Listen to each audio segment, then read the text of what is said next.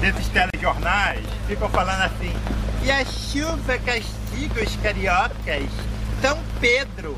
E aí fica esse negocinho de Olimpíada, Sérgio Cabral com aquela cara de tartaruga tuchê, falando que o Rio é cidade maravilhosa, seu engodo. Só que é uma cidade governada por milícia, traficante e vagabundo. Meu carro, um IPVA em dia, tá enchendo d'água. Cadê aquele filho da puta do Eduardo Paes? Porra! Agora vocês da imprensa ficam lá tirando fotinho dele. Aí Eduardo Paes, choque de ordem. Pre é, tirou da rua o camelô, multou o carrinho que estava em cima da calçada. Agora, cadê a guarda municipal? Aqui na esquina de São Francisco Xavier, com a Doc Lobo, 3 da manhã. Tá certo? Esse que é o contexto da nossa cidade. A gente paga imposto para sustentar Daniel Dantas e Ike Batista. Foda-se se o Ike Batista tá comendo uma piranha que tá pagando, cobrando mil reais a hora. Foda-se se a Nicole Ball tá dando pro filho do Ike Batista. Foda-se se a Britney Spears tá grávida de um cavalo. Eu quero saber quem é que vai pagar o prejuízo do meu carro, tá? Então assim, faça um documentário, amigo, faça um documentário lá Michael Moore, não faça um documentário lá João Moreira Salles falando Rio eu gosto de você. Essa coisa fascista de dizer, enganar a gente que a gente mora numa cidade maravilhosa. Essa aí é uma, uma falácia criada por aquela bicha enrustida do Tom Jobim, que cantava próceres da ditadura, cantando assim, Ipanema é tão legal, o meu pai é general. Então é isso aí, foda-se a Bolsa Nova, foda-se Sérgio Cabral, Tartarugas Tuchê e foda-se Eduardo Paes.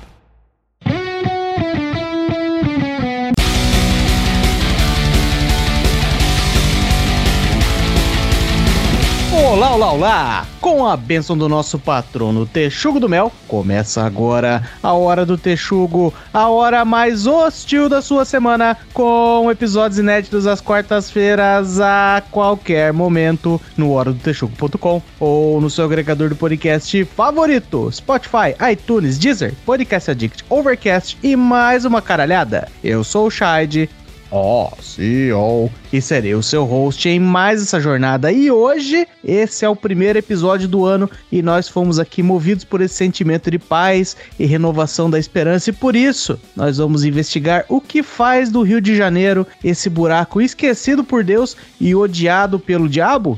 Através do episódio de hoje, vamos fazer uma corrente com os nossos ouvintes do Brasil todo, entender as mazelas que afetam o Rio e renovar os nossos votos de que o Rio de Janeiro, neste ano, seja terraplanado para se tornar um estacionamento. E juntos aqui comigo, prontos para arregaçar, recebam ele, que vai se prestar ao papelão de tentar defender o Rio de Janeiro, o atleta de Cristo. O Rio de Janeiro continua lindo. Como de costume, temos ele, presidente e fundador do movimento O Rio é o seu país, Farinhaque. E qual é? Tô indo lá pro Meyer tomar um mate e comer um biscoito Globo. Temos também ele, que não faz ideia do que seja o Meyer, Punk Williams. Sirenes. Rifles atirando. Mas eles conseguiram com um tiro bem no meio das costas. Daí Texugada, corre que é tiro, poligrito e bala perdida. Recebam ele, que financiava a campanha política no Rio de Janeiro até esses dias, tio Fabs. No Rio de Janeiro, a única neve que você vê é a cocaína. Nós convidamos aqui para participar hoje também ele, que não pode ser acusado de odiar o Rio porque é um sulista safado, o Profeta. No Rio de Janeiro, é um resumo diário de crime ocorre e nada acontece feijoado. E por último, sempre ele, claro, que não tem bandido de estimação, General Maciel. Eles só ficam falando mal aí. Vamos falar curiosidade sobre o Rio de Janeiro. Você sabia que o animal símbolo do Rio de Janeiro é o besouro? Por que, Por que o besouro? É o besouro sem asa.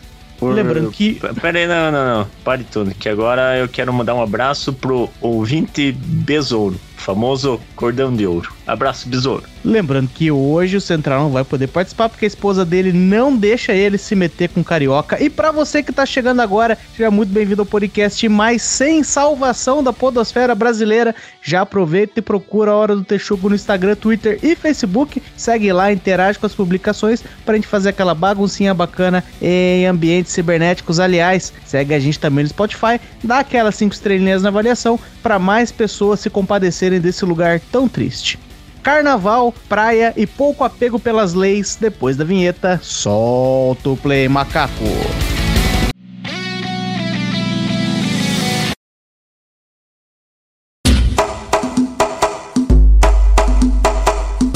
Eu queria fazer às vezes no Farinhaque aqui e ser o primeiro a falar, mas eu acho que o macaco deve, deve editar e colocar o Farinhaque primeiro aí, né? Só pra não perder. Nunca saberemos, nunca saberemos. Nunca saberemos. né?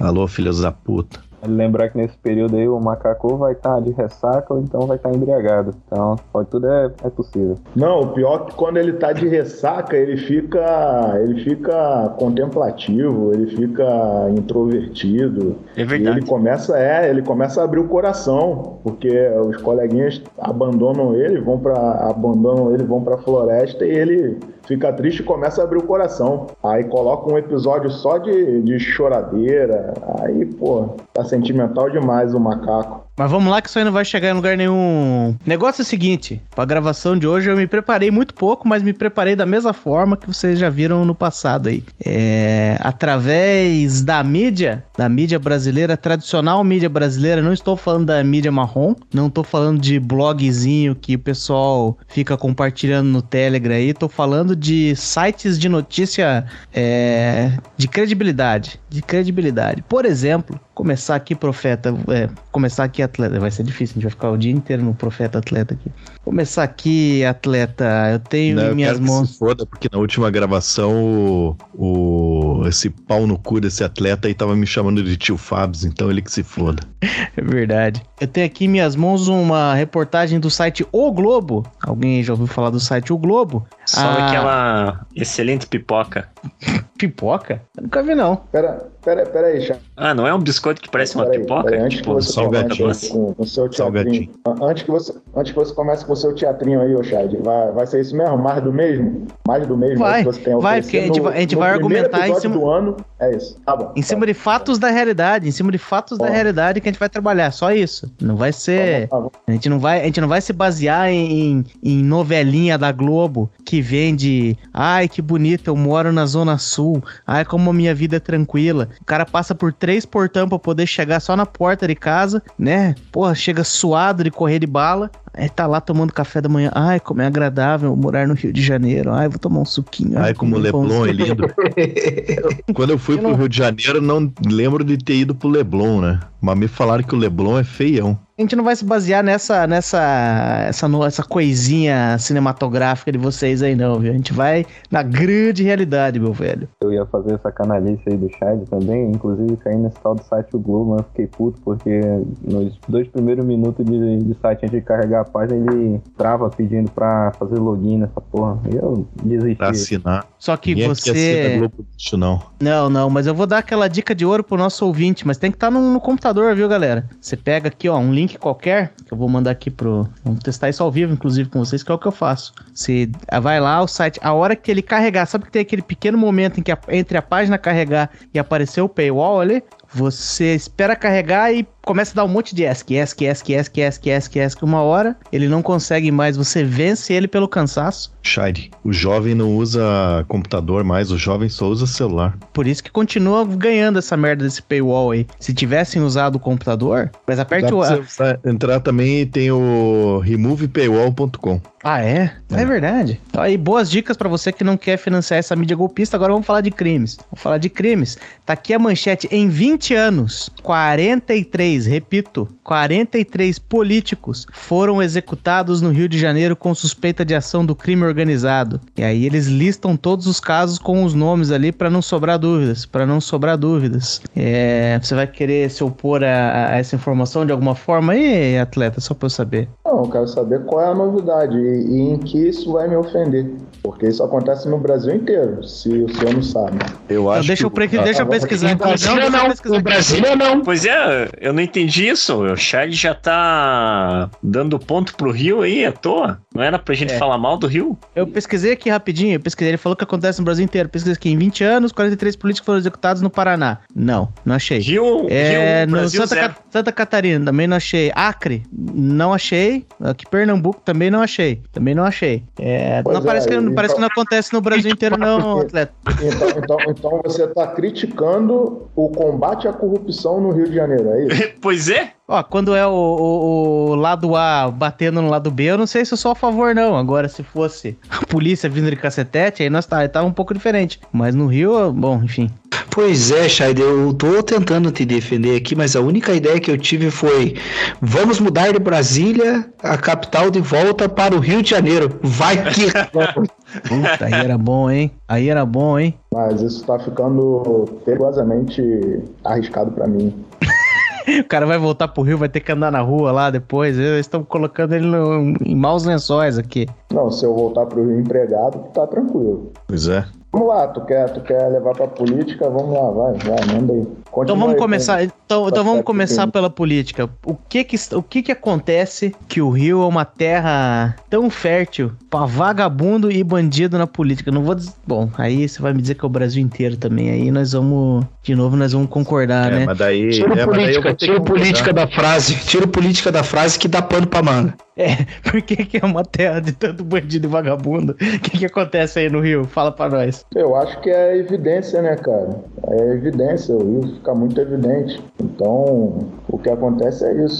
A corrupção, ela, ela está intrínseca em, em todo o Estado brasileiro e, e eu, não, eu não tô me arriscando ao dizer isso porque isso é uma realidade. Pode ser constatada aí por pelas mais diversas matérias jornalísticas aí, mas quando o, o cara é um, um político no, num estado que, que representa o Brasil lá fora, isso vocês não podem negar, é, a coisa toma uma proporção é, muito, muito, muito grande, né? Então, a- o meu argumento é esse. Mas quem representa Não. o Brasil lá fora é a cidade, né? Não o estado. Os gringos nem Sim, sabem sim. que Rio de Janeiro é um estado. Sim, sim, a, a cidade do Rio de Janeiro, assim como, assim como a cidade de, de São Paulo, é, que é conhecida lá fora. Ninguém tá nem aí pra Sorocaba ou, ou sei lá, qualquer outra cidade aí de São Curitiba. Paulo. Assim como ninguém, é, ou- ou assim como ninguém tá nem aí pra, pra Belfor Roxo. Então, a cidade do Rio de Janeiro, ela, ela arrasta essa, essa corrupção aí, é- é- é- essa fama aí violenta pelo estado inteiro. Se você for lá para a região da Costa Verde, você vai encontrar cidades pô, muito, muito aprazíveis, interior do Rio de Janeiro, fronteira com, com Minas Gerais e tal, Vassouras, é, Volta Redonda, pô, são cidades aprazíveis e menos violentas do que a cidade do Rio de Janeiro, que acaba levando a fama de, de violência para o estado inteiro. E quando isso não é uma realidade. Em atleta, eu não, eu não consigo imaginar uma, uma região mais desaprazível do que uma região fronteiriça entre Minas Gerais e o Rio de Janeiro. Você vai me desculpar. É, porque acaba complicando mesmo, né? Você vê um Fluminense com, com um sotaque mineiro ali e dizendo que tudo na cidade dele é melhor do que na cidade vizinha. Aí, isso aí eu vou Não. concordar contigo. Aí, mas aí vocês vão ter que se, se resolver, porque eu ouço mineiro falando que na região de Juiz de Fora você tem um mineiro com sotaque carioca, e você tá me dizendo que ali você tem um fluminense com sotaque mineiro. Afinal de contas, quem, quem, quem é quem ali? Fica, passa, passa a ficar tudo indistinguível. Não dá, não dá pra saber quem é quem. É pão de queijo com mate. Mas pera um pouquinho aí que eu demorei pra fazer um comentário sobre esse negócio que é porque o Rio de Janeiro, a cidade do Rio de Janeiro queima o resto das outras cidades do estado, mas pô, Angra dos Reis, 22 colocado, é o maior, a maior quantidade de crimes. Duque de Caxias, 43º, Belfort Roxo, 49 Itaguaí, 16º, Queimados, 17º. Porra, uma cidade chamada Queimados, 17º no índice de, de homicídios, aí, aí ficou difícil de defender, hein? E, e migração do crime, o migração do crime ali, o tio Fábio. Migração ali do pessoal da, daquelas lojas que você curtia antigamente. Acontece que com o aumento da repressão ao, ao tráfico de drogas ali, no, nas décadas de, de 10 ali, a partir de 2010, com aquela operação lá no, no Alemão e tal, o crime começou a migrar principalmente para a região dos lagos e Baixada Fluminense. Aí os criminosos passaram a, migrar e concentrar forças lá. Sempre houve, sempre houve tráfico na, na Baixada Fluminense, sempre houve. Mas, é, quer dizer, é, exceto na época dos caras do, do Opala Preto, né? Que não deixava isso vingar. Mas era bem, era bem pouco. Quando começaram aquelas operações de repressão, a implantação das UPPs na, nas principais favelas da, da cidade do Rio, esses criminosos migraram para a Baixada Fluminense e viram que lá era melhor para eles concentrar os seus, a, as suas sedes na Baixada Fluminense do que mantê-las na, na, atleta. aquelas típicas favelas do, da, da cidade do Rio de Janeiro. O atleta. É, região da Baixada Fluminense, é porque eu não manjo muito da geografia do Rio de Janeiro ali. A região da Baixada Fluminense é Nova Iguaçu e coisa arada, não? Sim, Nova Iguaçu, Belfor Roxo, Queimado, Japeri. Nova Iguaçu é, é a terra da Fani. Sim, inclusive um, uma coisa interessante. uma coisa interessante, Nova Iguaçu, Belfor Roxo fazia parte de Nova Iguaçu, né? É, Belfor Roxo se emancipou em 1993, se eu não me engano, e passou a ser um, uma cidade a partir daí. Mas fazia Pode parte dizer que você conhece a Fanny. Não, não, não conheço ah, a Fanny. Que pena, que pena. Se você não colocar um link ali no, no chat, eu não vou conhecer.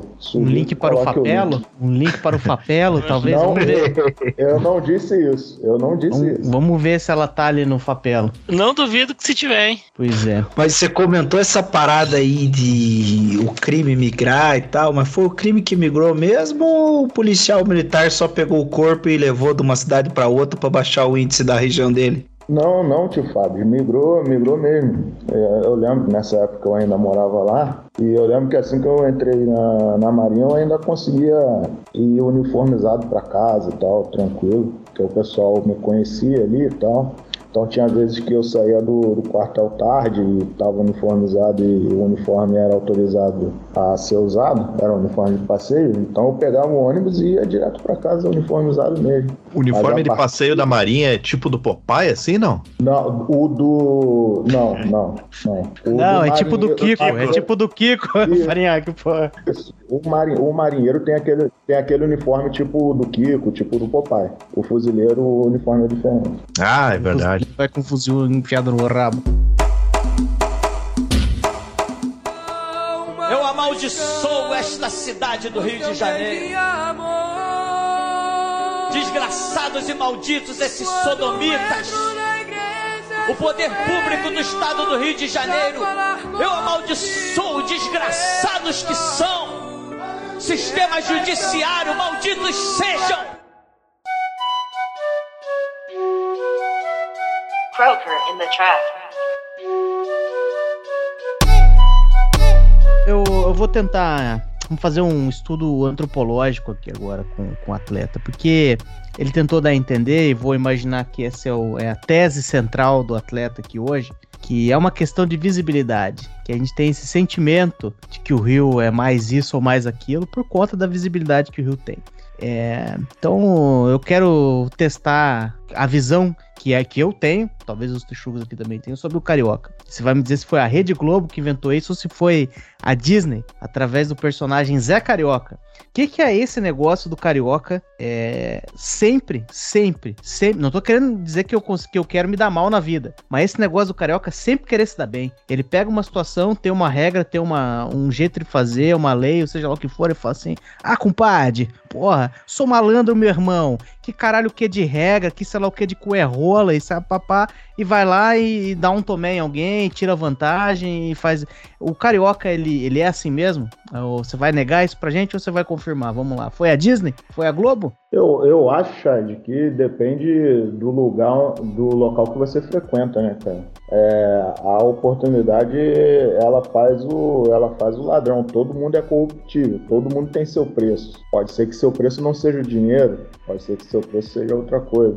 Mas essa, essa visão aí, eu concordo em certo ponto, mas é questão do, do local que você frequenta. É evidente que em locais mais carentes essa, essa visão ela vai se sobressair mais, né? Mas eu vejo o, o povo carioca é, muito acolhedor e muito é, muito simpático, né, cara? Eu não vou, eu não vou dizer, caramba, é o povo mais honesto do mundo, mas é, devido às circunstâncias, eu não quero ser aqui preconceituoso nem nada, mas não tem como evitar, né? A pessoa que está passando por mais necessidade, ela vai, vai sim, ela tende, tende a, a, a, a cair para esse lado aí da malandragem, né? Da Pera malandragem. Pera e aí, eu atleta. vou dizer, vai, fala aí. Pera aí, atleta. Mas deixa eu te perguntar uma parada então, porque você é carioca. e A gente sabe que existe aí uma certa rixa entre cariocas e paulistas, né? Sim, Você sim. com um carioca, você, você, pô, às vezes você tá no Rio de Janeiro, às vezes você nem tá. Mas quando você vê um paulista, você já não olha pro cara e fala, pá, que vontade de meter um golpe do bilhete premiado nesse otário. É evidente, essa- sim, pô. É evidente, porque eles merecem, pô. Eles merecem. Mas essa briga aí, Faré, começou por causa da história do Bom Dia, né? Que em São Paulo eles chegaram de manhã pro cara e falam assim, Bom Dia! E no Rio de Janeiro ele chega e fala, passa a carteira. É um pouco diferente, tem, várias, tem variações, tem variações. Essa aí, essa aí foi boa pra caralho. Porra. Vou te falar, somos simpáticos, cara. Eu fui, 2019, eu fui pra Criciúma e, como um bom carioca, caminhando pela rua de manhã, passava e dava um bom dia. Filho da puta não respondia. Tava correndo, passava, o cara tava correndo do meu lado. Bom dia, bora, bora, bora, tá acabando, não sei o quê. Não respondia. E isso não acontece no Rio de Janeiro. Qualquer um no Rio de Janeiro, se for carioca, vai te responder com educação. É, eu não sei se. é Puta, mas tá Passa a carteira, por favor. Passa a carteira, por favor. Vai insistir nessa piada aí. Mas eu, eu vou te falar uma parada, hein, atleta. Que eu acho que se eu tô andando na rua e o cara me manda um bom dia aleatório ali, eu não tô nem esperando, não é, não é nem na maldade.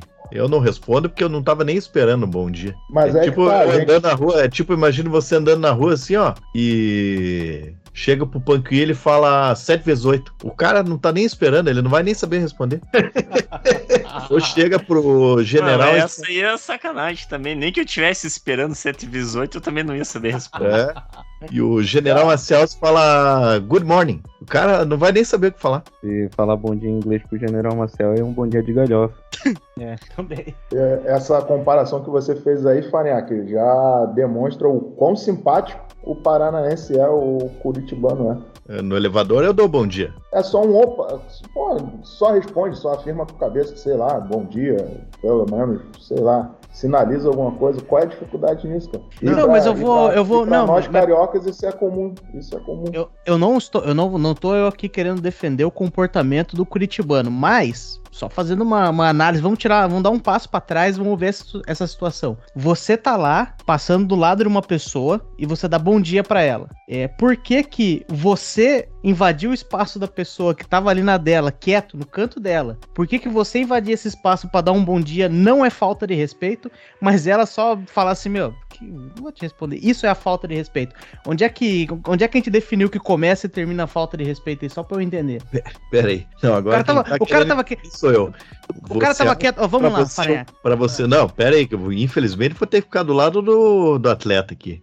Infelizmente, mas pra você eu falar um bom dia é a mesma coisa que eu, sei lá, que eu dar uma buzinada numa teta. É invasão de, de espaço, é isso? Não, não, o espaço pessoal é, uma, é um espaço de um metro e meio que existe É. em torno das pessoas. Mas é o que eu tô dizendo. da Alsácia Lorena é a mesma coisa que um bom dia, é isso? Não, espaço pessoal, foi bem claro. O meu ponto é o seguinte: você tá ali no ônibus, vivendo sua vida, pensando ali, pô, chegar no trabalho hoje, vai ter um negócio ali que eu tenho que fazer, pá, sei lá o que, sei lá o que. De repente aparece um carioca com todos os dentes na boca, bom dia! Aí você assim, tá, né, beleza, não, quero Ah. dar bom dia.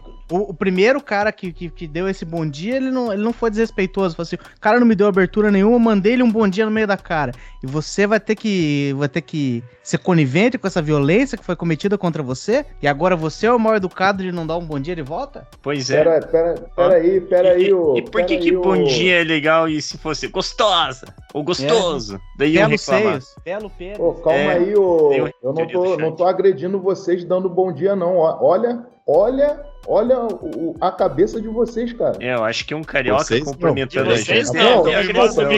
É nessa não, porra. Desculpa, É agressão, eu é peço desculpas aqui ao tio Fábio, ao Guilherme Maciel, ao Farinhaque e ao Punk William. Porra, caralho, é um bom dia. Isso, é- isso é uma convenção social, cara. Não peça desculpa, não, Panqueiras. é, ele não, tá concordando com a canalice. Ele tá concordando com a canalice do, do Shide. Não, mas peça desculpa, sim. Caralho, quer viver, quer viver como, Eu- como um, um robô, sei lá, como, como um animal, como um pai de pet? Porra! Caralho, Mas eu- Eu eu, tenho quero, outra eu, quero, eu quero entender, eu quero entender Ah, quando é que vamos nós lá. convencionamos, quando foi que nós convencionamos que dar um bom dia é, tem que ser respondido por alguém. Você decidiu dar o seu bom dia porque você quis, meu amigo. Não me crie um compromisso depois disso.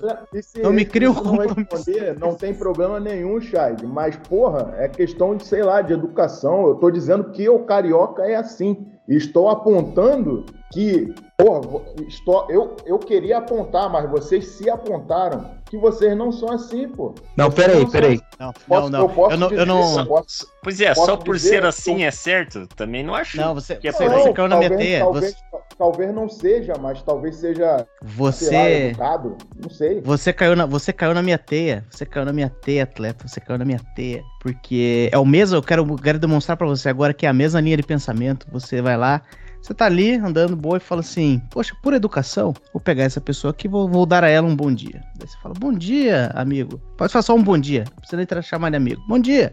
A partir desse momento, você, por livre e espontânea vontade, criou um compromisso naquela pessoa de dar o bom dia de volta pra você. E você, a pessoa não dá um bom dia, você fala, nossa, que mal educado. Ok. É o mesmo, é o mesmo linha de raciocínio do cara que tá ali. Fala assim, poxa, poxa, eu tô fazendo a segurança dessa rua aqui. Tô fazendo Como que esse padeiro não vai me dar um arrego da semana? Poxa, poxa, criei aqui a situação de segurança. Aí o cara ele criou que o padeiro vai ter que ser agora, tá comprometido a alguma reciprocidade a ele. Ele vai achar uma deselegância da parte do padeiro de não lhe devolver o, o bom dia em forma de, de, de um peixinho, em forma de um lobinho guará. E agora, hein? Isso me parece muito carioca de sua parte. Ô, ô Shaid, você, você por um acaso tá. Você é candidato à próxima vaga lá da, de, uma, su- de uma suposta Suprema Corte aí, porque esse malabarismo que você está fazendo aí é típico de, de uma certa corte aí de um, de um determinado país fictício. Porque, porra, Nova caralho, é Zelândia. só um bom dia. Esboslávia, Esboslávia. Porra, muito,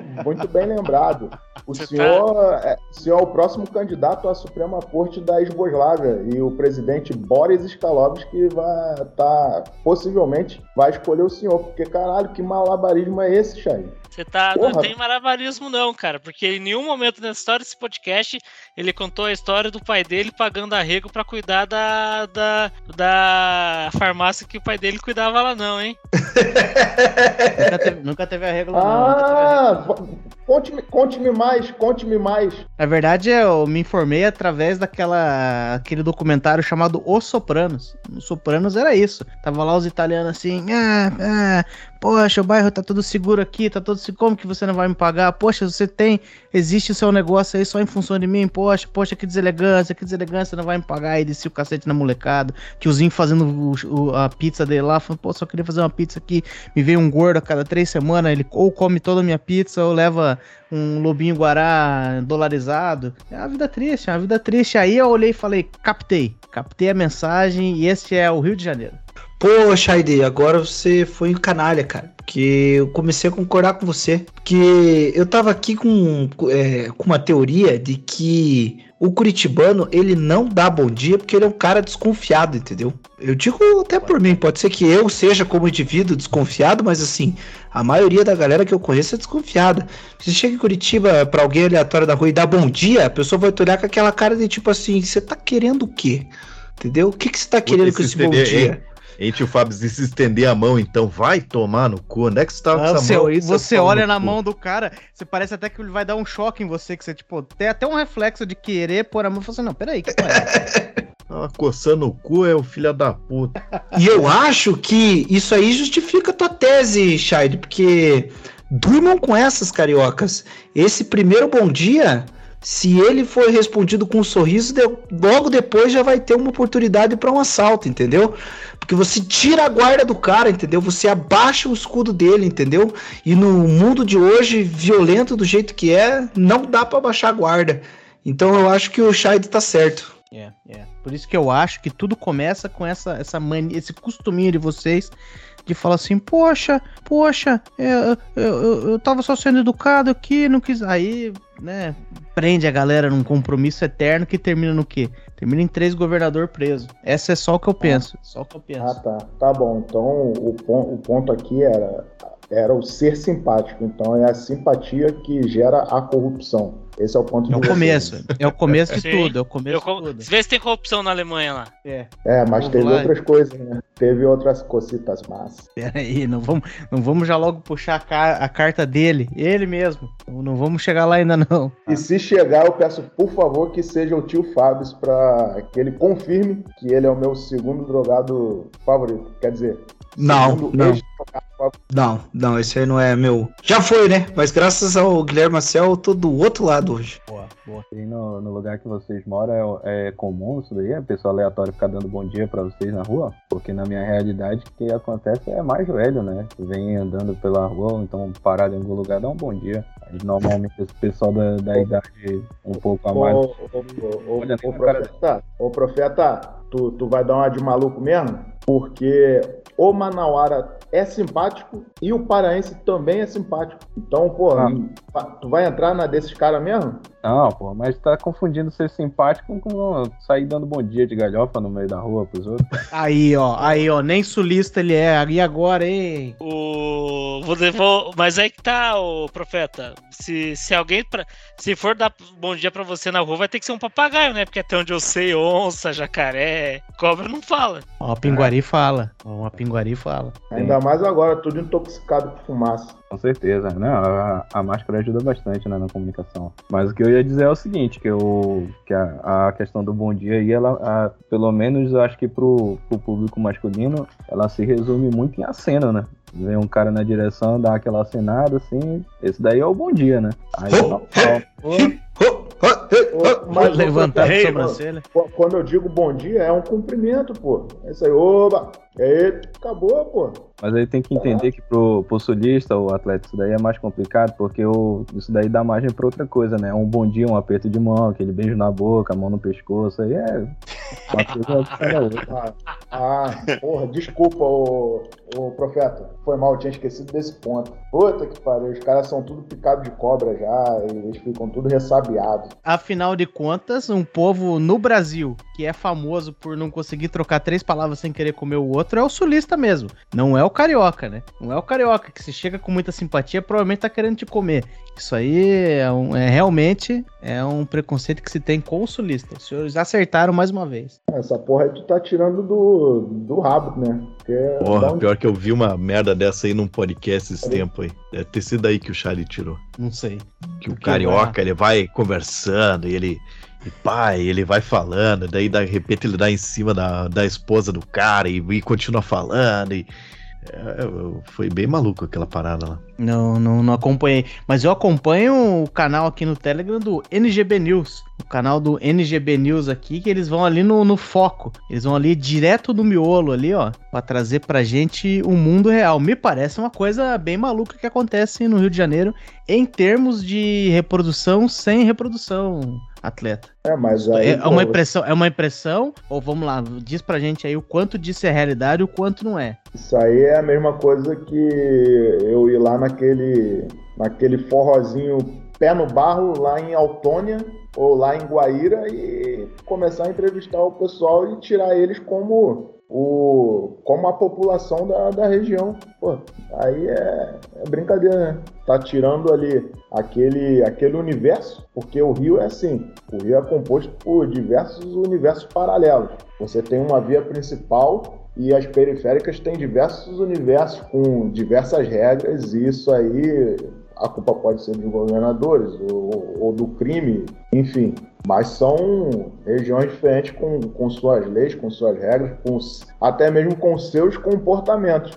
você vai num bairro mais, é, num bairro menos, menos desfavorecido, você não vai encontrar pessoas daquele, daquele calibre, pessoas que vivem daquele jeito. Então você não pode tomar essas pessoas como, como um todo ou como a representação do, do estado em si. Como eu falei, pô, interior do Rio é uma coisa pô, maravilhosa, cara, totalmente diferente. É, Não, nem é- parece Rio de Janeiro. É diferente, atleta. Sabe que eu e o Farinhaque, a gente trabalhou com um rapaz do, do Rio, lá do, do Rio Comprido ainda. E aí ele, ele tava reclamando pra gente que ele tinha ido fazer faculdade lá e tal. Ele falou, porra, você vai nas festas aqui, você tenta chegar numa menina, dar um papo, ela já nem te olha, nem te olha, será o que e tal. E aí, fazer de novo, pra mim é mais uma extensão daquilo que eu- da, da minha tese inicial. Aí falou assim, meu, tá numa festa, a menina tá curtindo a festa dela lá, tá lá na balada, lá, pá, pá, música rolando, ela tá ali no canto dela. Aí você decidiu que você vai ter uma conversa com ela. E ali todo mundo é adulto, todo mundo sabe onde essas conversas vão. Você não tava tipo, meu, deixa eu atravessar o salão porque eu quero muito só ser simpático com aquela menina lá. Todo mundo, somos todos adultos aqui, ninguém é bobo. E a menina decide não engajar numa conversa. Aí esse cara olha e fala, porra, muito mal educada, nem, ela, ela não deu nem conversa, não deu nem conversa. O cara decidiu iniciar esta violência, como diria Paulo Cogos, esta violência. E a menina tem que, tem que ser conivente com isso, tem que responder, senão ela é mal educada. Eu não tô entendendo esse Esse aí era aquele rapaz que tinha nome de, de entidade do Rio Amazonas? Entidade do Rio Amazonas, isso mesmo. Ah, tá. Ô, Farinhaque, o cara, o cara Ela- citou Paulo Cogos aí, você não vai, não vai me defender nessa? Não, ele, isso ali foi um bait. Isso ali foi um bait. Eu conheço esse canalha. Eu conheço esse canalha. Eu, Marcel, bait é isca. Obrigado. Eu só queria concordar 100% com o que o atleta falou, viu? Porque não é porque você vai num lugar e fala com a população daquele lugar que você tá que é a representação da população daquele lugar, não, viu? Exatamente, exatamente. Ah, tá, tá bom. Então você vai lá na, na tribo Xerapica, lá no meio da. da Kidauanos. é, vai lá, lá no meio da Amazônia e, e tirem eles como a representação do, do Estado. Porra, que argumento fraco isso aí, Ah, ô, não, não. Daniel. Não, não, não, não, não, Pega não, não, o não. índio do Eu- buraco, pega o índio do buraco e pega aquele cara daquela tribo como a representação do, do Amazonas inteiro. Os senhores todos têm que voltar pra, pra, pra escola. Pega um curso do Udemy. Pega um curso do Udemy.com aí, ó. Qualquer coisa de estatística básica. O que eu te perguntei foi: estou vendo aqui o NGB News. Diretamente do miolo de algumas comunidades do Rio de Janeiro. E eles estão mostrando uma realidade que eu falei, nossa, quando a, Ximenes, a Mariana Ximenes foi num baile funk na, na novela da Globo, não me parecia ser desta forma. Mas ali eu tô vendo, porra, a galera saindo destruída, 6, 7 da manhã da balada, e porra, e do mesmo, e soca, soca, soca, e tem um macarrãozinho, é verme, e sei lá o que, uma turma, é uma galera, é uma galera. Tô te perguntando, é, naquele conjunto universo ali que nós estamos olhando estatisticamente, pegamos um extrato de uma certa. Aquilo ali que acontece é uma verdade ou é uma distorção que estão me dando? Aí você tá querendo dizer, não, porra, porque no Rio de Janeiro inteiro não é assim, porque lá na fronteira com Minas que eles estão comendo, comendo pão de queijo e tomando mate, não é assim. Não, não, tô te perguntando ali, naquele, naquele universo que está me sendo mostrado, você diria que aquilo ali é uma manipulação da Globo em conluio com a, com a Disney? Ou aquilo ali acontece em algum nível daquela forma? Sim ou não? Na, naque, naquela, na, naquele universo, sim, pô, é o, é o que eu falei. O Rio de Janeiro ele tem esse problema. São vários universos dentro, dentro de um estado. São, são vários, várias regiões com as mais diversas leis e dentro daquele núcleo ali, dentro daquele universo, aquilo ali é a realidade, infelizmente. Então vamos, vamos continuar construindo minha retórica aqui. Você diria que no seu, na sua vida, na sua existência ali no Rio de Janeiro, quão perto você passou desta realidade? Assim, ah, uma coisa que eu vi uma vez na vida, é, finais de semana talvez eu tivesse algum contato com aquilo. Quanto é, você acha que você passou perto daquilo? Ah, bas- bastante, bastante. Só que é uma coisa que eu não curtia. O, é- é- eu nunca fui Maria vai com as outras, né? Então, essa influência de- do funk, da época do, do bonde do vinho, época da bermuda da Ciclone e, e- e do chinelo Kenner e o bonezinho da Regler, Furacão 2000 com a Furacão. mãe loira do funk. pô, espião choque de monstro, é, Caralho, isso eu não conheço. Isso aí. Não lembra disso não, Farinhaque? Não. Pô, grila, maluco. Coloca Esse- aí uma. Você não chegou no Paraná, não, moço. Pô, cara, que isso, cara. É, então eu não. Primeiro, não tinha dinheiro pra pra tá, pra tá bancando essas peripécias, né? Porque os moleques andavam com mais de mil reais na- no corpo, em roupa, em um look só. Pô, mas moravam num, num barraco de madeiras, caralho, com esgoto passando na frente de casa. Eu, pô, eu nunca, eu nunca me aproximei disso, mas eu vivi em- em- ao redor disso. Então, mas não me influenciou. Não, não chegou a me influenciar, mas é o que eu falei. Eu sou morador da, eu era morador da Baixada Fluminense, Belfor Roxo. Então, a, a carência ali de cultura e de outras coisas mais, de, de influências externas, as influências externas não entram ali. O Estado não entra. E dirá as, influ, as influências externas. As bibliotecas que nós tínhamos eram as do CIEP, pô, pobres. É, então, não, não tinha outra cultura senão o funk. Senão o funk, o pagode. É, era isso que se tinha. Você não via nem forró ali. Tinham pequenos núcleos, né? Ali uma, uma região onde o pessoal nordestino se concentrava, ia, ia ter lá o forró, mas eram era, era basicamente eles, e o pessoal carioca era, era o funk mesmo. É, é um universo que não tem como você controlar na realidade, né? É, é difícil você sair dele. Poucos não vão se contaminar com isso. Mas não é uma representação do Rio de Janeiro, do estado do Rio de Janeiro como um todo. Não é. Eu acho que eu posso estar mordendo a isca do Shire, porque eu tava aqui pensando, meu cara atleta, que, pô, nos outros estados também tem, né? Ah, beleza, o funk surgiu no Rio e tal. Mas tem o mega funk lá da. Não sei se surgiu em Santa Catarina ou aqui no Paraná, não sei. Não, aqui é eletrofunk, mega funk é Isso. coisa de Catarina. Isso, é, é, tem o, é, o. É esse aí, um de cada estado. Mas o funk carioca pegou mais, né? Abrangiu mais e tal. Isso é uma parada que eu fico pensando, por que que, segundo essa sua teoria aí, de que aí tem um grupo aqui, aí tem um grupo lá, beleza. Mas por que que os grupinhos aqui do Paraná nunca, nunca aparecem? É porque a Central Globo de Produções fica no Rio de Janeiro? É, Vai é ver a porque não faz coisa de evidência, né? qualidade, né? Não, ou, ou talvez faça de qualidade, né? Porque hoje em dia o, o, o que faz fama é, é a falta da qualidade. É, É, eu vou em dizer que, que acho, eu acho que a turma eles gostam de acreditar que fazem coisa com qualidade, viu, atleta? Mas, né, não sei. Eu rodo um pouquinho no submundo de Curitiba, tirando a banda Os Paspalhos e a Mate na Marra, não tem nada muito bom, não. Ô, Curitiba- e a banda Filtro, rapaz? Banda, mas é Campo Campo, Largo, Largo. Campo Campo Largo. Largo é terra de marginal e vagabundo. Grande Curitiba, isso é Curitiba também. Pra fim, o- a, a fins de censo é Curitiba também. Curitiba é exportador de bonde do rolê, MC Maiara e o Ed Lemond se criou aqui também, por mais que ele seja em Brasília, né? Não, Ed Lemond, a produção toda dele da, né, vamos dizer assim, a discografia dele foi, foi criada toda aqui, não, não importa onde ele nasceu. Ô, atleta, deixa, tipo, já que você já conhecia MC Maiara antes dessas collabs que ela tem feito aí, ou como é que é? Ou nunca Não, tinha ouvido falar, nem sabia que ela fazia música? Não, Fareca, não, não me traz pro funk não, porque não vai sair nada. Não vai sair nada. Eletrofunk, eletrofunk, mais respeito. Não, ih, não, não curto. Conhe- ele, então ele só conhece ela das collabs de velcro, viu, Farinha? Talvez, talvez, não, não vou negar, talvez. A única praça que ele conhece em Curitiba é a Praça do Japão, né? É, Mas- é.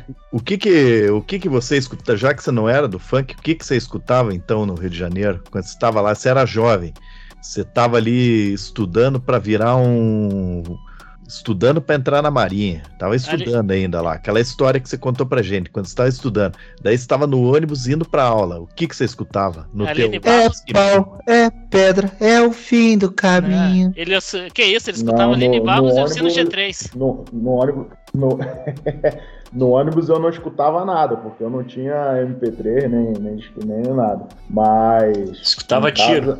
Em casa eu Ele tinha medo ouvia, de ser roubado. eu ouvia rock pauleira e algumas músicas é, cristãs ali. Olha E aí. eu Mas lá- era rock, rock pauleira como Oficina G3, Link Park, Igual, essa- igual o Shine. aí. Igual o Shine. É. É, é, é. Zero. Isso. Não, não, não, não. Fresno, não, não. né? For Fun. Não, não, Muito eu, for não ca... fun. eu não caí na teia emo, não caí na teia emo. É, é- é hardcore melódico, mais respeito. Talvez um Dead Fish ali possa ter passado, um- uma música ou outra ali, mas Mas aquela é que fala é do... Espírito Santo, né? Espírito Santo tem uma conexão muito forte ali com, com o Rio, né? É, talvez, talvez tenha sido isso. Não é à toa que o povo de lá é chamado de capichoca, né? O Capichoca, exato. Mas eu vou te falar, Farinhaque, funk mesmo é o que eu, é, é o que eu te falei aí, Cashbox, Espião Choque de Monstro, bem das antigas mesmo, Melô do Pinóquio, já ouviu a Melô do Pinóquio? Porra, o nome não me é estranho, mas não tô lembrando. Porra, cara. pra mim é nome de, de, de paródia que a gente fazia. Qual que é o melô da vaquinha menstruada? Ah, Eu vou procurar umas melôs aqui e vou mandar o link aí, porque não é possível que você não conheça. Mas sabe que eu tô. Eu tenho, eu tenho uma minha teoria própria que anotem. Anotem, porque um dia vocês vão ver isso aí sendo publicado num- em algum livro da Djamila Ribeiro aí, ó. Prêmio Nobel. Prêmio E Nobel. ela vai, e ela vai dizer que é próprias. dela. E ela vai dizer que é dela. Mas, ó, porque se perguntaram, ah, por que, que as coisas do Rio vai pra todo mundo e as dos outros lugares não vai? Eu acho que assim, o, Bra- o Brasil, o brasileiro. Tô começando a achar que talvez seja o, o homem mundial, hein? Mas vamos lá, mas me acompanhe. A gente tem a coisa dos clubinhos. Porque, porra, você vai em Curitiba, a tu, Punk Williams vai poder me dizer aí. Você tem lá os roqueiros de Curitiba. Ou sei lá o que. Existe o clubinho dos roqueiros. Existe o clubinho dos roqueiros. Tem umas bandas ali que elas são amigas. E se você não virar amigo deles, você não participa do circuitinho ali dos roqueiros de Curitiba. Aí tem Totalmente. os, tem o sambistinha de Curitiba. Tem o sei lá o que de Curitiba. Só que esses caras ficam dominando o clubinho. E aí, tipo, talvez é os melhores caras que tá ali. Não, não vou saber. Não sei, não tem como dizer a qualidade dos caras. Mas é o se você não tá no clube, você não tá no negócio. Daí, só que, tipo, porra, Curitiba, ah, beleza, parabéns, campeão, você dominou o clubinho de Curitiba. Chega ali em São Paulo, os caras falam que, que porra de clubinho de Curitiba? Que clubinho de Curitiba? Aqui é clubinho de São Paulo, caralho. Aí ali, clubinho de São Paulo, pá, daí tem o clubinho das bandas ali, você não participa, você se fudeu e tal.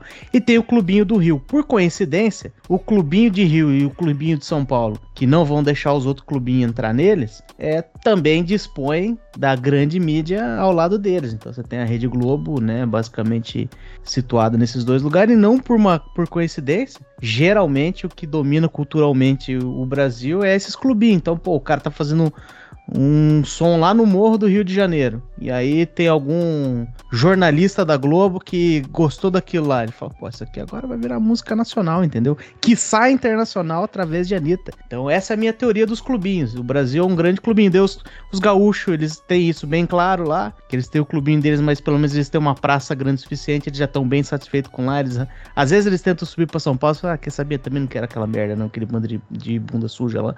E ficam lá na deles e faz as coisas deles lá. Mas Não, não, não. essa é Pera minha aí, pera aí. O gaúcho ele não quer o clubinho de São Paulo igual eu não quero a cocota com peitão, né? Porque também não É. quero também, né? Ela, ela que tá É. perdendo, ela que não sabe que tá perdendo. Exatamente, exatamente. É, é mais nessa, nessa pegada aí mesmo. Mas pra mim é isso, é só uma teoria de grandes clubinhos. Mas eu também acho que além do Rio de Janeiro dispor da, da Globo, por exemplo, ali, olhando por ela carinhosamente, acho que eles também levam isso aí a níveis exacerbados. Por exemplo, quando vocês, quando senta uma meia dúzia de filhinho de papai fumador de maconha, faz lá um turirim, turirim, turirim, fala, sabe o que é isso aqui? Sabe o que é esse meu turirim, turirim, turirim? É a música popular brasileira. Brasileira. Agora você tá sendo leviano, porque reza a lenda que quem manda nesse, clubinho, nesse clubinho aí é dois nordestinos, né? Reza a lenda que é também. Caetano Veloso Toma. e Gilberto Gil, que. A máfia do Toma, Dendê. a Mas onde que eles do moram? Dendê é que Rio de Janeiro, isso. nem sei. É de metaforado. Mas Mas aí, mas aí, ô, ô Marcial, você tá, você tá me ajudando no meu ponto, que mais uma vez o nordestino trazendo a, a, a pecha de a pecha ruim para de estado ruim pro, pro Rio de Janeiro. Mas vai jogar nas costas do nordestino, isso é Não, não. É Hoje uma, é não uma, vou, teo- é uma teoria, é uma teoria que a gente apontando. tava te ajudando a você não, Vou não falar ela de novo. Eu quero fazer, eu quero fazer o, o, o- o disclaimer aqui que é, eu falei na galhofa aquilo lá, pessoal, por favor. A- a- eu sou eu sou o misógino, não sou o xenófobo, por favor. Que a galera do Telegram tá se juntando pra dar uma pisa nele, ele tá falando isso aí agora. Não, pode vir. Se a galera, dá, se a galera quiser vir dar uma pisa, pode vir. É bom que eu Galera, galera do Telegram escutou aquele episódio que a gente gravou lá, que ele, que ele explicou qual- quais são as habilidades dele, não? Só pra saber assim. Eu cito, in- inclusive, eu cito Naquele episódio eu cito os documentários Tropa de Elite e Cidade de Deus para denotar a galhofa naquela minha tese. É óbvio que o nordestino não, não é a culpa do, dos problemas do, de criminalidade no Rio de Janeiro, apesar de, óbvio, haverem nordestinos no crime no Rio de Janeiro, assim como tem cariocas no crime nos mais diversos estados do, do, do Brasil, né? É, é verdade, o, o, os nordestinos só pararam em São Paulo porque acabou a gasolina do pau de arara antes de chegar no Rio. Que é isso, rapaz? Eles nem estavam vindo de baixo, o nordestino tem que vir de cima. Ufa, tô livre, tô livre. E O depois Xenol tá me zoou. zoando que eu não sei onde é que fica Taubaté, tá vendo aí? Isso aí, isso aí é o sistema de ensino brasileiro. É, Puta é. que pariu, é verdade. Era o contrário. Eles deviam ter ficado no, no São Paulo, porque. Tá, beleza. Mas é o contrário, funciona a piada ainda. Mas eu, Funciona, eu, funcionou. eu, eu gostaria de, de voltar lá no, no ponto do Scheid, que ele citou o Globo, a Globo, né, moldando a- as mentes do, de, de todo o país, quiçá do mundo. É, o Rio de Janeiro ele tem um problema muito, é, muito grande, né, estrutural, institucional, que são as comunidades, né? Como você vai solucionar o problema das comunidades? Como você vai levar o Estado para dentro da comunidade? E a comunidade ela já estava passando, como quando eu digo comunidade, eu quero dizer favela, né? Estou usando o eufemismo que, que eles gostam aí.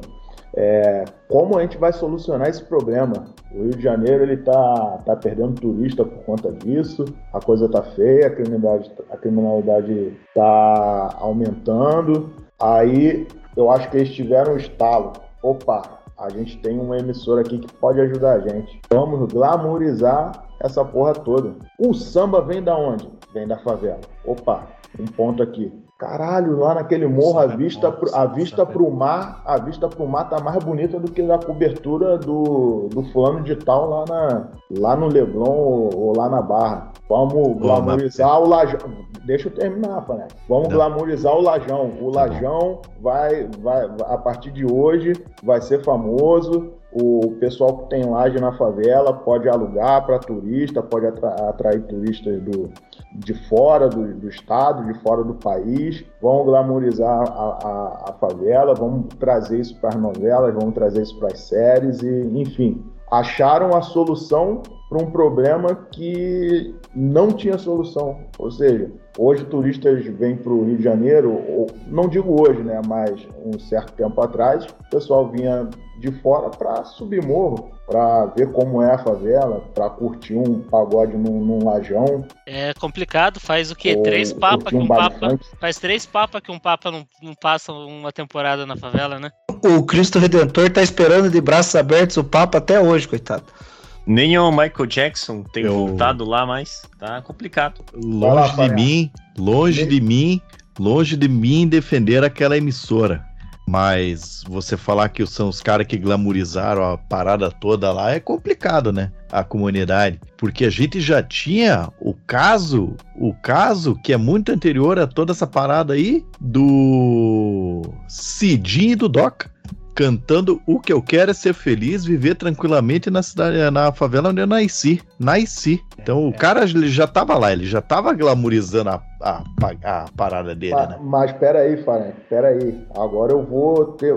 Você. Porra, você me deixou puto agora porque eu vou ter que tomar um lado de um funkeiro. Ainda bem que é um da, um da década de 90, porque é onde o funk ainda prestava. Pô, os caras não estavam não tavam glamorizando, eles estavam fazendo uma crítica social foda com, com esse rap, pô, contando as mazelas da, da favela. Pelo contrário, não era glamour nenhum que eles estavam cantando ali. Talvez, talvez o senhor tenha que baixar a letra novamente e, e dar uma Talvez. lida aí. Talvez seja isso. Só mas lembro desse refrão mesmo. é, pois é, mas eles falam do- de, de tiroteio, de, de oração sendo interrompida com tiro de metralhadora.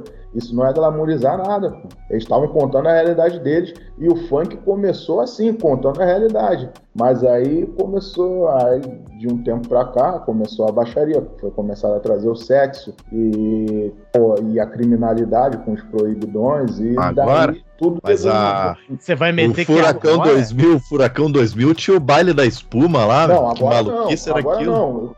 Manter o povo limpinho. É Ótima iniciativa. Não, Panquilha, acho que a, a última coisa que você saía daquele baile era limpinho. Mas eu, longe de Porra. mim, querer ajudar a Carioca a defender aquele lugar maravilhoso, mas acho que um dos pontos do, do atleta foi que o Estado, né, a mídia começou a vender a favela como um lugar bom, porque antes, tipo, o, o- os bailes lá era, era só pra comunidade se divertir, porque eles não tinham outra alternativa. Agora, eles estão vendendo o negócio como um bagulho bom pro playboyzinho ir lá, passar uma meia hora na favela, tirar uma foto, torcer pra não perder o celular, e eles venderem aquilo E lá como vida? estilo de vida, né? Pois é, pois é. O- Que vida, Punk William. Pô, para de falar bosta aí. Pô, é, morre, Williams, para de falar bosta. Quantas, eh, quantas pessoas você escuta que morreu? Quantos turistas que morreram lá? Eu não escu- faz um milhão de anos que eu não escuto um turista que morreu numa parada dessa. Agora no show É, da depois que ele tá Taylor morto, Swift, você não escuta ele mesmo. no show da Taylor Swift eh, deu ruim lá também. É, Mas não a- morreu no show, ele morreu na, na, na praia, né? Não, teve uma mina que morreu lá dentro, né? Foi em São Paulo, né? É tudo a mesma coisa, meu. É lá pra Igualzinho. cima. Passou aqui, ó. É, passou o pau de arara lá. Não chegou, e Acabou a Rio. gasolina. Tem certeza que não foi no Rio de Janeiro? O atleta ele tem certa razão em falar que foi a, a mídia que, que vendeu essa ideia do Rio de Janeiro ser um estado maravilhoso, mas é parte do, do ponto de vista errado, né? Não foi que, que a mídia quis vender que o estado é uma, maravilha, mas tipo, é lá onde tudo acontece, né? Onde estão, onde estão as coisas acontecendo. É, como a gente fala que no cinema tem a síndrome de Hollywood, né? Que tem todo o filme, tudo acontece nos Estados Unidos, é é só no, nos Estados Unidos e tudo gira em torno de lá. Até pode começar em outro lugar, mas acaba nos Estados Unidos. É a mesma coisa que acontece novela, filme, desenho, seriado, tudo é Rio de Janeiro, São Paulo, que são os núcleos lá. E parece pro, pro pessoal, né? Não sei se é por de dinheiro de locação, mas parece que só tem dinheiro pra fazer as coisas na praia dali, né? Santos, Hum, cara, tô, man- tô manjando a tua. Tô manjando a tua, tô manjando a tua, profeta. Tô Sim, manjando a sim. tua.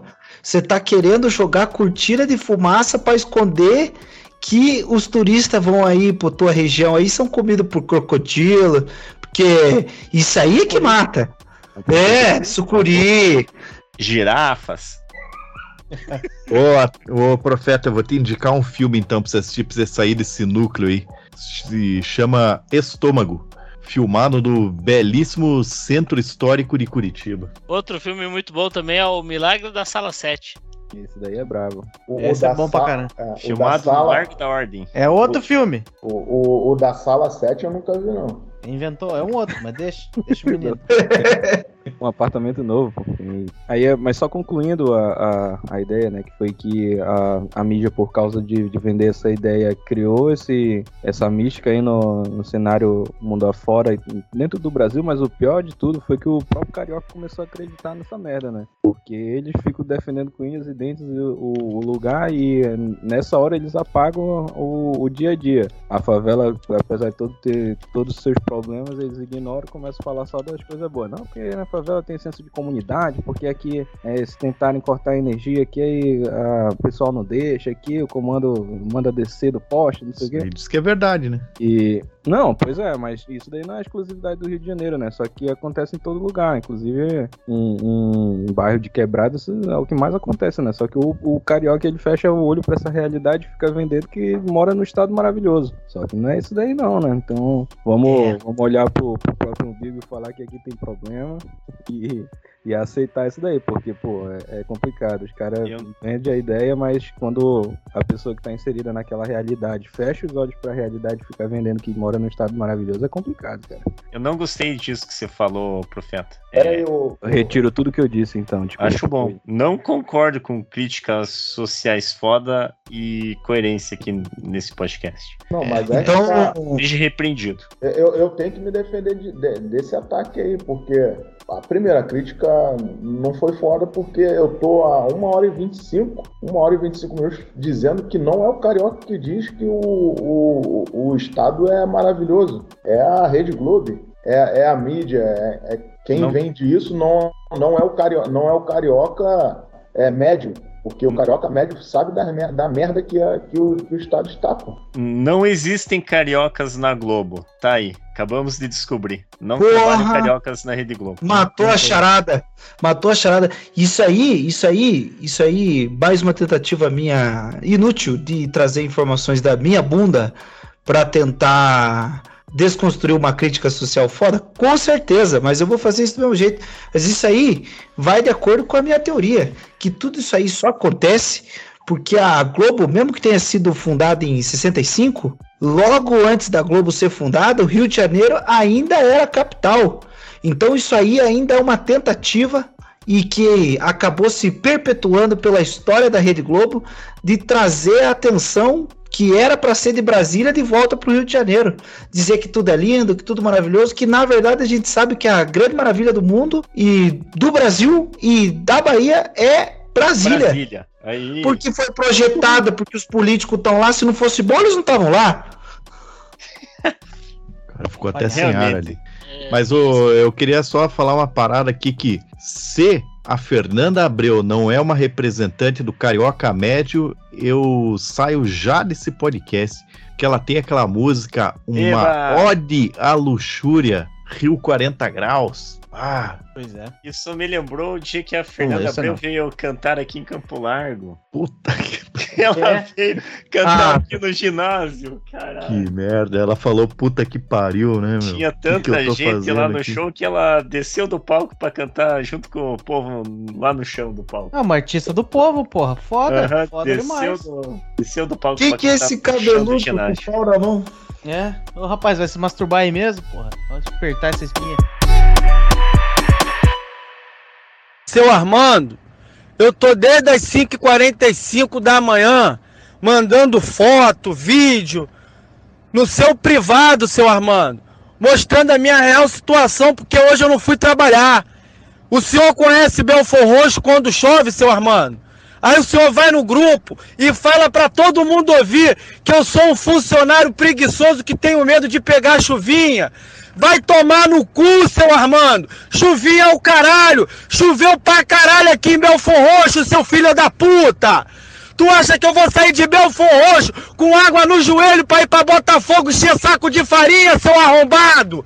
Vai tomar no cu, seu Armando! Vai se fuder você, tua empresa, teus funcionários, teus sacos de farinha! Vai tudo pra casa do caralho, filha da puta!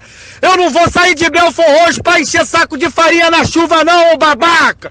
E te falo mais, seu Armando! Pode contratar outro funcionário, porque nem no sol e na chuva eu vou encher farinha pro senhor! Português, filho da puta! Vai tomar no cu! Eu não sou escravo não, desgraçado!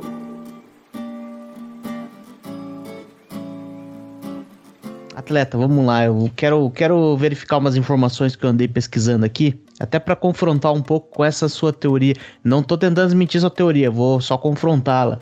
É, porque aparentemente, e eu entendo porque você, além de você ser do Rio de Janeiro e ter lugar de fala nessa história toda, eu tenho a impressão que você se deixou levar pelo movimento mais recente, vou pôr mais recente, mas vamos pôr aí os últimos 30 anos. É, que é, sei lá, a cartada atual dos caras de falar, meu, Acho que já se foi o boi com a corda, a gente tem que tentar pelo menos criar um clima de normalidade. E é aí que você vê um movimento assim, tentando é, romantizar uma coisinha aqui, normalizar. Às vezes dá até um, um aquele ar da, ai, o, o- o malandro carioca, veja como tem um charme. Sendo que, né, na verdade é um grande causador de problema. Mas eu estava pesquisando aqui e existe uma teoria de algumas maçãs podres.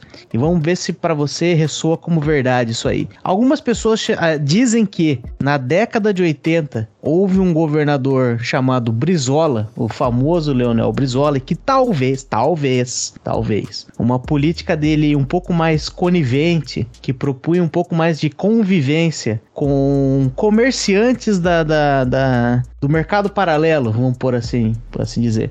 Foi ali que o negócio mais ou menos deu uma entortada de um jeito que ficou muito difícil de entortar, porque ele tentou fazer uma coisa que permitisse que todos vivessem é, bem, né? Sem ser é, prejudicados naquilo que estavam fazendo. Ah, eu construo escola, o outro ali é um médico, esse aqui faz sei lá o que, tem um rapaz que vende um negócio ali e tal. É, há pessoas que dizem que foi ali que. Porque vamos concordar que tem crime, tem tráfico no Brasil inteiro, mas no Rio ela tem uma característica um pouco peculiar, diferente, quiçá acentuada. Segundo o governador do Rio, Moreira Franco, o- durante a sua administração como governador do Rio de Janeiro, teria havido um aumento muito grande no tráfico de drogas no estado. Como é que o senhor vê isso? Olha, minha filha, você sabe que eu também ouvi dizer que você gosta de pó. Eu não posso crer que uma moça como você possa capaz de fazer isso. Então você olhando para minha cara, você acha possível que o Leonel Brizola possa tolerar esse tipo de promiscuidade? É a mesma coisa que eu não admitir que uma moça como você fosse dada a esse vício de cheirar cocaína, como eu ouvi dizer, eu até me senti indignado com isso. O governador do Rio está dizendo. Ora, eu também ouvi dizer isso. De você fica chato. Como é que eu posso aceitar isso? Saída pela tangente. Não, é tangente. Você já ouviu essa teoria por aí? Você acha que ela ressoa com o carioca médio? O Marcel já tá cantando a pedra aqui, que vão querer dizer que o Brizola era. O Brizola era gaúcho, de fato, mas ele não foi. Com- Mas não eu- foi, Eu, desmutei pra falar isso. mas não foi o povo do Rio Grande do Sul que votou nele como governador do Rio. Então vamos começar daí, vai. Mas vamos, vamos lá, vamos lá. É, esse ponto é importante, né? O carioca que votou nele. Vamos. Não vamos é, cometer anacronismos aqui, né? Vamos voltar. Obrigado.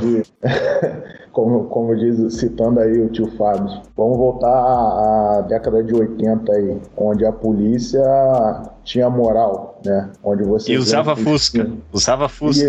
Por isso que tinha moral. Eu, eu ia falar agora, Panquilha, se você não me interrompesse. Ah, pô, desculpa, o, desculpa. E o Punk e, o, e a polícia andava de Fusca e, e D20 ou veraneio e tinha uma moral do caralho. Só que essa moral ela era, ela, ela era precedida da suposta violência. Eu não tô aqui fazendo uma crítica à polícia militar do Rio de Janeiro, jamais. Boatos que essa veraneio assustava o pessoal quando virava a Exato. esquina. É. Inclusive Fazia virou nome de música. Aquela, aque- aquele documentário Cidade de Deus nos mostra o que, que, que talvez, talvez houvesse uma violência aqui a colar, quem sabe, né? Um exagero. E isso não somos nós que estamos dizendo. Então, o candidato a vereador Leonel Brizola, ele veio com o típico proselitismo político do, do político profissional, né? Ele disse que a polícia não mais arrombaria as portas dos, dos pobres no, no governo dele. Enfim, ele disse que a população mais carente do, Rio, do estado do Rio de Janeiro não mais sofreria com a repressão e uma suposta opressão da, da polícia da, daquele estado, é, fazendo assim com que as operações na- nas então favelas é, diminuíssem. Irmão, onde o estado não está, o crime vai crescer, né? Claro. E naquela época o crime era mais romântico, né? O, o- o criminoso era mais respeitador e tinha um certo, um, um- um certo respeito é, da própria população. É, dizendo que- Brasília prova o contrário disso aí que você tá falando e eu me fiz obrigado a te interromper. Que aonde há o Estado, há crime. Brasília tá aí pra provar supostamente. Peraí, peraí. Não, não vamos entrar nessa, por favor. Estou falando de 1980. O senhor está cometendo anacronismo aí. Talvez Queremos que Brasília. ninguém perca emprego aqui. É, e talvez Brasília é, O fosse. rom- o romantismo da bandidagem é, foi boa. Sim, mas, é- mas é. Mas você, você vê Cidade de Deus, você não vê um, um- um- um- uma. Ace- Aceita esse buquê de flores, meu É, senhor? um- um- uma. te- Não, você não vê uma tentativa de ro- romantizar aquilo? Sim. Porra, então. Não, não, eu não vi não, não vi não, porque no começo daquele filme tem uma cena que o bandido tenta dar uma romantizada lá, ele esquenta uma banana, coloca na xereca da menina pra poder comer o rabo dela, o que acontece em seguida é um crime. Então, eles tentam colocar romance, mas o crime se sobressai. Então, não tem nada de romantizar crime na, naquelas- nessas obras de arte, não. Não, não, não, mas o Bené era o amigo de todo mundo. o, o, o bandido mais responsa da, da cidade de Deus, pô. Todo mundo foi na despedida do Bené. O, o- Os os crentes. os cocota, o, É os verdade. pagodeiros. É. Todo mundo foi, pô, todo mundo foi. Há algumas pessoas que dizem que, pessoas maldosas de novo, hein? Tô falando aqui dessas maçãs podres que lançam fake news sobre políticos das antigas. Que o Brizola poderia dizer que ele tava tentando né, ser mais brando na vara da polícia, é, em defesa da população, para que o pobre parasse de tomar esculacho como tomava, e de fato, aparentemente, supostamente tomava. É, mas isso era apenas uma cortina de fumaça, porque ele não estava em conluio com os pobres, veja só você. Leonel Brizola não estava no interesse dos pobres, talvez ele estivesse em conluio com os comerciantes, talvez fosse isso. É, então, usaram os pobres na década de 80. É, só vou dizer isso, ainda bem que pararam depois disso. O pobre nunca mais foi usado para demagogia de ninguém, mas parece que foi isso que aconteceu. Você ouviu já? Ressoa também com o carioca médio essas teorias de que, poxa, o cara entregou nós aqui. Que em vez dele pesar a mão, em vez dele pesar a mão, porque vamos falar aqui em Curitiba, porra, tem o tem aquele edifício aqui, né? Isso aquela Lumine lá que custa o apartamento ali custa 30 milha e lá ninguém entra. Lá a polícia não entra. É o que eu digo, né, cara? É o que eu vou repetir. Talvez negar isso aí, negar que talvez isso tenha contribuído, eu não vou colocar aqui em xeque a intenção do, do nobre ex-governador. Jamais. É, até mesmo para não ferir de, de morte a ética e, e o meu emprego. Mas E peraí, só deixa eu deixar bem claro aqui que eu não falei nada da galera que mora no Coisa Lumine, hein? Só tô falando que lá a polícia não entra porque numa dessas eles têm segurança particular. É, e também tem que dar RG na porta. Geralmente policial Pois não anda é. com RG, é só com a funcional, né? Porra, é verdade. Mas eu vou em defesa do Scheid aqui, porque isso é um, talvez seja uma dúvida dele, e pode ser que eu esteja entendendo totalmente errado, como já fiz diversas vezes nesse podcast. Mas é, essa parada aí do, do, do Brizola aí me fez levantar a questão do por que tantos políticos de fora do Rio de Janeiro resolvem escolher o Rio de Janeiro para ser político. O que tem de tão especial no Rio de Janeiro que todo mundo quer estar lá no Rio de Janeiro, meu Deus? É a cidade maravilhosa. Eles não ganharam esse apelido de graça, tio Fábio. Ô, ô, tio É assim Fábio. como Curitiba. Ô, atleta, você sabia que Curitiba é conhecida como a cidade sorriso? Não sei quem deu esse apelido e não foi um curitibano. Depois pesquisa no Google que você vai ver. Ele não sabe quem deu o nome, mas só sabe que o cara tá errado, né? Ah, com certeza. Por muito. E eu tô aqui pra provar. Mentira. É só encontrar o Farinhaque turbinado na balada e olhar pra aquele rostinho e vai falar: essa cidade é a cidade do sorriso. Ele fica sorridente com aquela cara alegre, assim, com a cervejinha na mão.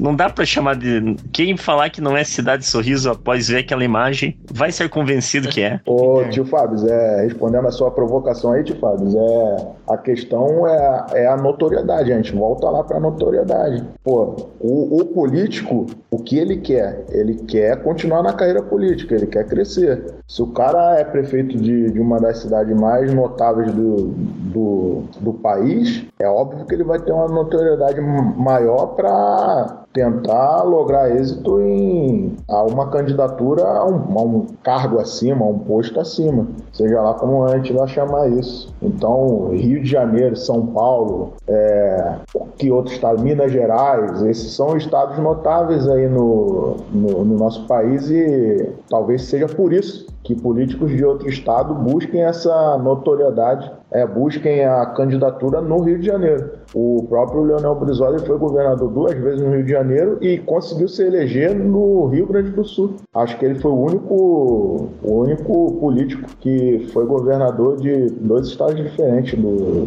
do Brasil. Ele e Marie Curie, pelo que eu andei lendo. É, só pra ressaltar o meu ponto aqui, né, de trazer aí essas teorias, né, sobre talvez a década de 80, era só pra poder confrontar que assim, ah, o pessoal fala, ah, acho que o problema do Rio é, sei lá, essa glamorização que fizeram agora mais recente. Eu acho que a glamorização é só do tipo, galera, vamos ter que aprender a conviver com isso aí, porque já fudeu, já fudeu. E você diria, na sua opinião, atleta, do fundo do seu coração, sem. Vamos, vamos pegar com, com pragmatismo. Você acha que já fudeu? O Rio tem salvação? Cara, é, eu acredito na salvação do Rio, mas é evidente que eu não posso dizer o método. Né? Mas fora, fora o método que eu tenho aqui na minha, na minha mente, na minha lista negra, não, não vejo uma Método saída- científico. É o método um científico. Vamos chamar o é. doutor Pitula. É, Você pode falar assim, ó, o, o Rio de Janeiro tem uma doença e eu sou a cura. Pode-se dizer que é científico o método, mas fora isso, não, não vejo esperança, muita esperança pro, pro estado do Rio de Janeiro, não.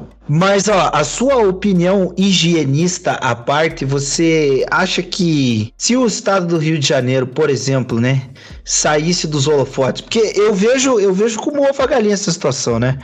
O Rio de Janeiro tem muita coisa, muito dinheiro entrando, turismo e tal.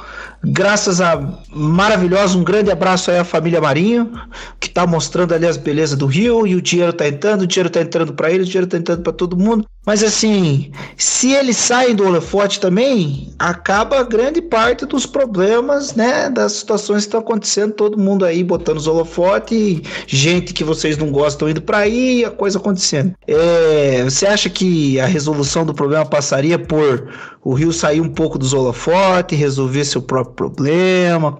Não, não, o, tio Fábio. Absolutamente. Até porque se os holofotes saírem aí é que a coisa piora mesmo. Eu digo isso pela, pelas experiências em fronteiras que eu já tive, inclusive na- no estado de vocês aí. A parada não, não é divulgada, não, não sai do estado de vocês e é coisa de louco, cara. Então eu acho que talvez é, a retirada dos holofotes do, do, do estado de Janeiro só fizesse a coisa piorar ainda mais. Mas eu queria entender um pouco melhor essa tua opinião impopular e higienista aí, porque, cara, ó, ó, veja, ve- veja bem, veja bem, veja bem, veja bem. Pô, eu vejo que a situação passa muito por mídia, né? Tanto a, a normalzinha quanto aquela coisa da mídia marrom, né? Pô, matou dois caras no Rio de Janeiro. Porra, caralho, a imprensa vai querer cair de pau porque dá audiência. Aí, pô, isso aí agrava mais a situação, porque os políticos vão querer fazer uma parada e pá, matar todo mundo e tal, vão fazer uma medida super merda. E aí, tudo pra, pra se promover, continuar na carreira política, toda essa babosarada que a gente já sabe aí. É. Caralho, esqueci a pergunta. Eu, eu achei que você tinha. o- os efeitos são permanentes, os efeitos são permanentes. Eu percebi que ele ia se perder no começo da palavra, que ele enrolou muito pra começar. O que eu tava falando mesmo? Que palavra que eu comecei a falar aqui, caralho? Você É. começou me chamando de higienista, tio Fábio. É, você ia falar queria- alguma coisa aí. Você queria entender melhor essa, essa minha. Eu não preciso terminar minha pergunta, você já deve ter entendido pra onde que eu tô indo. Não. Não, pior que quando você disse que se perdeu, eu me perdi junto contigo. Agora a gente tá no meio da selva perdido, sem um azimuth de fuga. Tá louco, meteu coisa de topografia agora, hein? Fudeu. Ah, Agora, agora ele me deu um nó tático fudido, vou passar por burro aqui.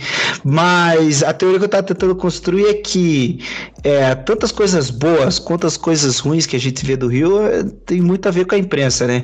Que tem um lado querendo mostrar um lado bonito, mas tem uma outra imprensa querendo mostrar o lado feio. E aí, quando tem esse conflito aí, tá os políticos no meio, né? E aí os políticos estão tomando uma porrada de decisão ali para continuar a carreira política deles e muitas vezes eles fazem coisas erradas, né? A gente já viu aí vários documentários aí sobre polícia, sobre chacina, sobre um monte de coisa aí que envolve má decisão dos políticos em tudo isso aí. Você não acha que talvez sair um pouquinho do, do- dos holofotes da mídia pode diminuir um pouco a grana do turismo, mas dado que a cidade já é famosa, é, poderia ajudar aos políticos tentarem de alguma forma procurar alternativas e fugir da mesmice, porque parece que a mesmice é resultado dessa briga, né? Uma imprensa falando bem, uma imprensa falando mal e os caras querendo se promover na política. Hou- Houve momentos que eu me perdi na pergunta. Ainda bem que você retomou ali no final pra dar uma. Me perdi um pouco. É, pô, cara, é, é, é o que eu já falei. É, essa notoriedade aí, ela, ela colabora para isso, né? E, não, e independente da região, cara, a mídia ela vai se alimentar disso, né? A, o que acontece, e, e eu não posso aqui ser, ser leviano, é que algumas coisas elas são mostradas e outras não, apesar de todos saberem.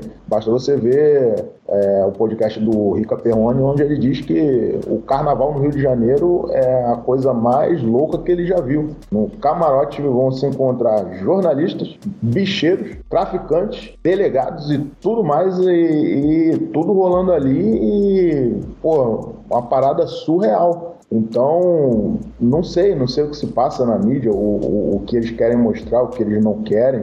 Eu não sei se existe essa, essa guerra mesmo, porque a mesma mídia que fala bem é, é a mesma que na, na página seguinte vai estar tá apontando as atrocidades que acontecem no Rio de Janeiro. Então, essa notoriedade que você diz, essa, essa questão do farol estar em cima do Rio de Janeiro, é o mesmo farol que ilumina o estado, qualquer estado no, no Brasil. A diferença é que, de alguma maneira, o Rio de Janeiro chama mais atenção, mas Curitiba tem, tem a, a, os seus periódicos que, que vão tratar da, da imprensa marrom, que, vão que vai tratar mais do turismo, que vai tentar atrair coisas boas para o seu estado e que vai é, não, as coisas ruins. Mas não pega a projeção que pega no Rio, né?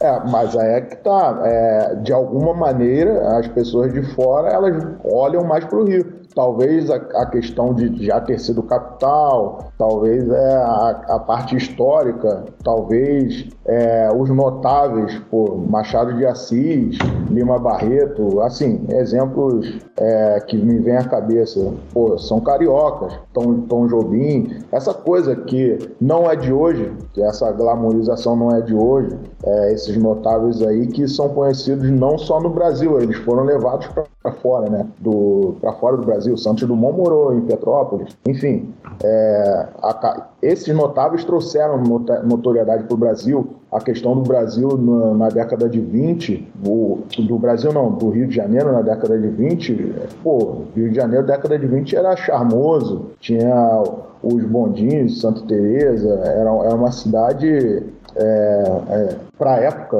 pode-se dizer moderna, bem organizada, bastante histórica, com é, obras assim colossais. Pô. O aterro do Flamengo, os caras é, movimentaram a, a geografia do, do centro do Rio, movimentaram pô, uma obra colossal de topografia foi feita ali. Os caras devastaram um morro inteiro. Então tem toda essa questão histórica que desde sempre trouxe os olhos pro, pro Brasil, né, cara? Lembrando que Brasília, Brasília como capital, ela, ela é nova, ela é recente, pô. Então a gente tinha o Rio de Janeiro há, até pouco tempo como, como capital do, do país, pô. Então eu não sei nem se é possível tirar os holofotes do, de cima do Rio de Janeiro. Justamente é, é isso, a imagem do Rio de Janeiro ela já está consagrada mundo afora, né? Então, dentro do país e fora dele é meio que impossível tirar essa, essa fama que o, o estado como um todo tem, principalmente a cidade do Rio de Janeiro, né? Aquela parte mais litorânea. Todo filme que retrata o Rio, o Brasil sempre vai ter um, uma, uma passagem ali pelo Rio Cristo Redentor, parte litorânea ali, então, é, querendo ou não, tem como desatrelar essa imagem aí. Eu acho impossível ali, a não ser que seja todas as formas de mídia do país e do, do mundo também é, se juntando aí para tirar o holofote do lugar, eu, eu, acho bem difícil mesmo, senão é impossível fazer isso. Ah, eu não sei, o pessoal tá se esforçando, hein? É. E já que, o, já que o profeta falou aí, deixa eu falar qual é a imagem que eu tenho da, da atual terra dele. Estava eu domingo assistindo a revista eletrônica da família brasileira, quando me aparece uma notícia de um cara que foi picado por uma cascavel e ficou, ficou três dias incomodando os amigos dele no meio do mato, que daí os amigos dele não podiam voltar porque não aguentavam carregar aquele xarope, e ele não morreu. E é essa a imagem que eu tenho da, de Manaus que foi a 100 km de Manaus. Perigoso. Mas é isso daí mesmo, a imagem é essa. Mas, atleta, eu vou. Eu até eu vou, eu vou, concordar com você que realmente tem mais holofote em cima do rio. Mas você concorda comigo que se eu meter um holofote é, na sala da minha casa aqui, não vai ter muito que a turma vai querer ver. Mas se for na, na sala da casa do Wolf, do Wolf Maia, porra, aí vai ter coisa para ser vista, hein? Então eu acho que o holofote ele ajuda. Mas tem que ter coisa para ser mostrada ali. Por exemplo, você com concorda comigo que eu vou dar um dado aqui, ó, da região metropolitana do Rio de Janeiro. Então nós estamos falando de área urbana, tá? Área urbana. Você concorda que essa notícia do dia 6 de julho, é, 6 de junho, desculpa. Região metropolitana do Rio teve 460 tiroteios perto de escolas apenas em 2023. Falando só de 2023. É, você concorda comigo que é uma quantidade de tiroteio em área urbana e tá perto da escola aqui só para dar um impacto na, na, na, reportagem da CNN Brasil, tá? Esse, esse artigo da CNN Brasil. Você concorda comigo que não é razoável essa quantidade de tiroteio, qualquer que seja a cidade, ela tendo holofote ou não tendo? Tamo, tamo na mesma página. Desculpa, quantos tiroteios foram? 460 perto de escolas, isso não é nem o é. geral. Mas daí, se você, quer, se você quer falar em números assustadores aí, então deixa eu te contar esse dado que eu escutei hoje, que na Suécia, a, os caras estão querendo fazer uma reeducação no trânsito porque no ano de 2022 foram 10 mil cervos atropelados nas estradas. Pense, são são 3, 4 cervos por dia sendo atropelado. É muito cervo. Triste. Não, mais, mais. 30, 40. Quiser 10 mil. Eu errei nos cálculos aqui. E para piorar, e para piorar os dados aqui, ó, por exemplo, não existe uma conta de Twitter chamado Onde tem tiroteio Curitiba, mas tem uma que Onde tem tiroteio Rio de Janeiro, que é só para poder falar, pessoal, ouviu-se, tá aqui, ó, notícia de hoje aqui, ó, um tweet de hoje, disparos ouvidos em Vila Valqueire, na estrada Intendente Magalhães, proximidades do supermercado Guanabara, atenção na região. E sabe que, por exemplo, a gente em Curitiba, a gente não convive com a realidade de tá sempre ouvindo um tiroteio, né? O cara da, de regiões fronteiriças em área urbana, talvez não esteja. Minha avó lá em Autônia não ficava ouvindo tiro.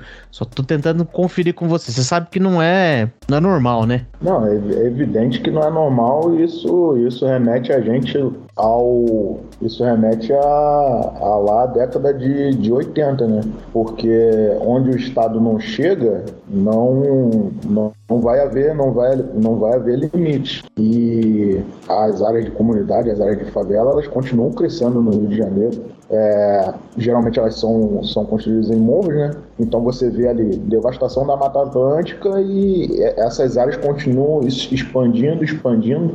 E quanto a essa questão de, de tiroteios próximo às escolas, dentro das comunidades existem escolas. É, na, na, nas redondezas de comunidades, que é difícil você não ter uma, uma área, uma área onde não tem uma comunidade próxima no Rio de Janeiro, vai haver escolas até mesmo para atender a própria comunidade. Então, tiroteios vão haver por conta da guerra, da guerra civil que existe no Rio de Janeiro e que muitos não querem enxergar, não querem admitir.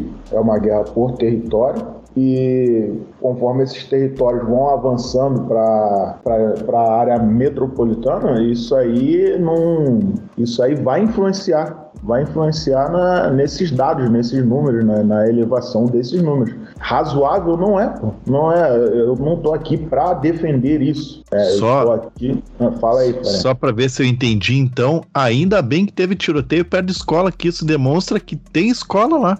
Foi o que pensei. É. Agora sim, hein, porra, um lado positivo aí, caralho. Ah, eu só vendo negativo. Tudo, é. tem, tudo tem um lado positivo. Tudo tem um lado positivo. Eu vou contar das minhas experiências. Eu, eu não lembro se eu contei isso na, nas minhas outras participações, mas, pô, tinha dito. Pelo que o, o fiscal de história repetida não é mais um ouvinte desse podcast. Alguém tem que assumir esse posto aí, porque o pessoal tem repetido histórias aí. Eu sa... tinha dias que eu me atrasava na escola porque de tiroteios, cara. É, o pessoal lá, o pessoalzinho lá que queria invadir a, área, eles escolhiam ali entre 5 da manhã, 6 da manhã. Pô, saía pra, pra escola é, é, entre corpos, porque é uma coisa assim, inacreditável. Pô. Não, tiroteio comeu solto aqui. Pá, acabou o tiroteio, acabou o tiroteio segue a vida normal. Aí você começa a ver o pessoal descendo o morro para ir trabalhar, você começa a ver o ônibus circulando normalmente. Então, garoto, vai para a escola. Pô, tinha colegas que ficavam catando estojos de, de munição deflagrada né, e levavam para a escola para mostrar e tal. É triste, é. triste a, a população ter que parar para a galera brincar de paintball na rua, né? É. É. Mas, ô, mas eu tô achando que você tá fazendo muito drama, cara. Que o Charlinho já tá aí para provar pra gente que em nenhum lugar do Brasil é fácil ir para a escola. Veja, por exemplo, o profeta, quando ele tinha que ir para a escola, ele tinha que construir uma canoa, entendeu? Aí depois que ele construiu uma canoa, construiu uma charrete e depois montar um burro para chegar na escola num saco de com os livros num saco de arroz. E correr do Mapinguari. É, exatamente. E ainda tinha que esperar o rio encher ainda. Quando não encher era foda. E sem se quebrar. Também, tem isso. Foda, foda. Eu queria dizer que o atleta tá sendo canalha aí nessa comparação dele, porque ele tá copiando essa história aí de ir pra escola sobre baixo de tiro aí do aquele documentário Todo Mundo Odeia o Chris. É. Mas você sabe, você tá entendendo, atleta, que esse é exatamente o nosso ponto que a gente quer, quer te dizer que, pô, ah, beleza, foi governador gaúcho, foi secretário de segurança gaúcho que cagou aqui, que fez sei lá o quê, foi o outro que veio de São Paulo, fez sei lá, foi a população que veio daqui, aqui, acolá. Mas o nosso ponto desde o começo é que você tem noção que o Rio de Janeiro, e principalmente nas áreas urbanas, que é onde não é esperado isso aí, porque você fica querendo dizer, não, porque na região fronteiriça tem coisas que vocês não estão sabendo. Estão falando de área urbana. Vocês têm noção que, que tá um, o negócio tá virado num satanás mais do que qualquer outro lugar. Você tá ligado disso. Atleta, deixa eu te fazer uma pergunta aqui, atleta. Desses tiroteios perto de escola, você participou de algum deles ativamente ali, não? Eu não tô entendendo porque que o Charlie tá te cobrando isso aí. A impressão que dá é que você que tava dando tiro Não nos é, outros lá. não é, é porque toda vez, da outra vez que a gente gravou lá com a turma, que eu fiquei lendo, Ah. abri o extra aqui, que tá aberto o extra aqui de novo, só pra mostrar as notícias, ele tava querendo dizer que não, porque em tal lugar, porque é pior, porque lá é pior, porque olha que aqui, que sei lá o quê. Eu quero, quero entender se ele tem a noção que o negócio é mais cagado do que os outros lugares que são cagados. Não, Essa cara, eu- é, é óbvio que eu tenho essa noção, é, é evidente, pô. E eu tô aqui pra, pra desfazer a imagem daquela, daquela primeira participação. Talvez não tenha entendido que é galhofa, pô. O cara não reconhecer que, que o estado do Rio tá passando por dificuldades há décadas é, pô, é, é hipocrisia. Mas eu vou, Mas vou participou falar. do tiroteio ou não? Participou do tiroteio ou não? Só pra nós saber. Não, isso aí. Pergunta aí é. Decepcionado. Desgraça! Ô Rio de Janeiro do meu saco!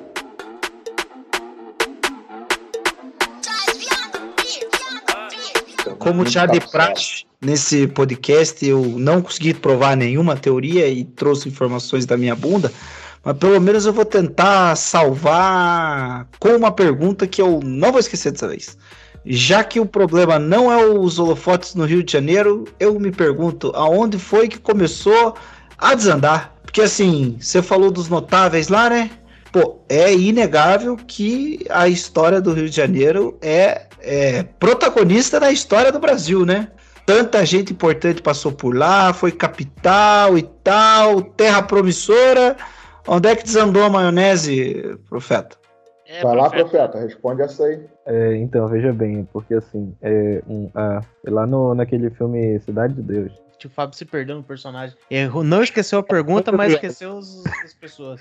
só, só mudou o endereço da pergunta. Cara, aí a gente vai entrar naquela, naquela questão da, da, da migração né, pro, pro Rio de Janeiro, já que o profeta citou ali o documentário Cidade de Deus, é, isso também influencia, né, cara? Você empurrar uma parte da sociedade para pobreza extrema, para. eu, eu, eu não sou dessa, desse, desses aí da, que acreditam em a vítima da sociedade. Eu acredito que cada um tem a capacidade de fazer suas escolhas independente do, da sua situação, tá? Mas não reconhecer, não reconhecer que você empurrar é, parte da sociedade é, mais carente para uma situação ali é, degradante, humilhante, não reconhecer que isso vai influenciar no, no aumento de criminalidade ou na inicia, iniciação de, dos mais jovens na criminalidade, não reconhecer isso também é hipocrisia, né? É, e a gente precisa reconhecer que isso faz parte. Eu acho que a coisa começa a degringolar a partir daí, né? É o que eu já falei, onde o Estado não está, alguém vai assumir, alguém vai assumir a, o poder. Então, Não- então não mas você é a existe- favor do Estado, então, é isso? É isso que eu entendi? O Shade, que é o representante ANCAP desse, desse podcast aqui, acho que ele vai ficar bravo com você. Vamos, vamos, vamos lá, Farinhaque. É, com o mínimo possível de galhofa agora, tem coisas que o Estado ele, ele vai ter que ser responsável, né, cara? Não tem como a gente delegar tudo à, inici- à iniciativa privada, porque é, não vai ser rentável para a própria iniciativa privada é, e talvez seja mais custoso ainda para a população, caso isso fosse. Fosse... Parece que tá sendo rentável aí pras milícias. Percebam, percebam. Dizem que estão perce- lucrando. per- é que. Percebam que, que ele, ele é um homem da segurança pública. E o que, que ele tá querendo dizer pra gente? Que a única parte que. Ó, tem umas coisas que o Estado não vai poder né, deixar de estar. Por exemplo, a segurança pública. Que conveniente você defender o seu, o seu naco, hein? Que conveniente. Não, é, mas a gente já viu, a gente já viu aí, o Punk Williams acabou de citar aí a- as milícias, né? A segurança É. privada, é. É, é isso aí é o. Como, como é que se diz? É a iniciativa privada que deu errado, né, cara? É. Você, você vai entregar é, a legitimidade da violência pra, para o cumprimento das leis à, à iniciativa privada. É, Talvez já- em algum momento isso, isso comece a degringolar, né? É, e a gente já viu naquele outro documentário Robocop, que a segurança era feita por uma empresa privada lá. Também OCP. deu, deu boa. OCP, é isso aí. É, Piazinho é bom, hein? Tá, tá com a cachola boa. É que Robocop é um clássico, né? É verdade. Lembra quando o bicho caía de perninha pro ar e ficava fazendo barulho de porco? Ui, ui, ui. O robô? Nada a ver, mas tá bom. É, só que lá no Robocop o maior criminoso era um molequinho, não era? Não era um garotinho que morre em cima do, do dinheiro, em cima de milhares de dólares. E, e nesse documentário aí, Robocop, dá pra ver que é, mesmo no futuro distópico, a luta contra as drogas, quem ganha ainda é as drogas, inclusive contra robôs. Verdade. Grandes vencedores. Nuke. Era, era o nome da droga lá, né? Nuke, não era isso? Isso, eu acho que é isso mesmo. Isso aí é só pra mostrar pra vocês que os robôs lidam com lógica e o drogado ele é um bicho ilógico, como eu já provei nesse podcast por inúmeras vezes. Então isso aí buga a cabeça da máquina e é, os drogados são os únicos capazes de vencer as máquinas. Por isso eu proponho uma sugestão para Spielberg aí, ó, para fazer em vez de monstros versus máquinas, faça drogados versus Emprego. Máquinas. Pô, mas vai ser um futuro bem bosta, né? Porque daí só vai sobrar os drogados e as baratas. É um filme bem. É um futuro bem triste de se viver. E já fizeram Tem um até- documentário desse tipo, é aquele Joe e as baratas, é um desempregado e uma casa cheia de baratas. É. Facilmente pro Punk Williams fazer uma nova versão. In- Inclusive tem aquela música que relata isso tudo, resume isso que o tio Fábio falou. É mais ou menos assim. E quem um dia irá dizer que não existe razão das coisas feitas pelo um drogadão? E quem irá dizer que existe razão? Esse aí é o. É aquele rapaz lá, né? Que já não está mais entre nós, que canta. Eu vi um vídeo dele puto da cara. Rapazote. Que a galera não prestava atenção na letra e ficava pedindo pra ele cantar. Que sujeito mais. Que eu vou te falar uma parada. O Cannibal Corpse canta sobre coisas muito mais pesadas e sem mimimi, sem choradeira. Já ouviu, já ouviu qualquer música do Ratos de Porão? Você não faz ideia do que eles estão falando ali, apesar de que eles põem maior empenho nas letras pra elas serem politizadas. Não vou ficar lendo mais letra de, de punk Porra, rock por aqui, favor, né, mano? mas é o caso, é o caso. O Shirley me lembrou de uma história que eu tenho. Uma vez eu fui num. Tipo numa, num evento da igreja que teve da, da mocidade. No, no- no- uma dessas bandas que eu toco era uma banda de metal cristão. E antes de começar a cantar, o, o vocalista falou que ninguém ia entender o que ele ia cantar. Mas a letra falava sobre um grande amigo da, da vida dele que se perdeu no caminho das drogas. Ele fez a música dedicada a ele. Legal. Banda que era Mortification? Cultural. Ah, não, não sei, não lembro como era o nome da, da banda, mas ele ficou três minutos gritando gutural no microfone e ninguém entendeu porra nenhuma. Mortification é uma banda de white metal. White metal. É o black metal do bem. É, Senhor, tipo isso. só lembro dessa cena dele cantando e ninguém entendendo nada e o baterista batucando com tanta força que ele quebrou as duas pontas da baqueta. É porque a música era pra drogado, tava todo mundo são na igreja. Se tivesse drogado, tinha entendido. Vocês não têm. Vocês não têm visão de nada mesmo. Só, lou- só os loucos sabem. Louco na graça de Deus.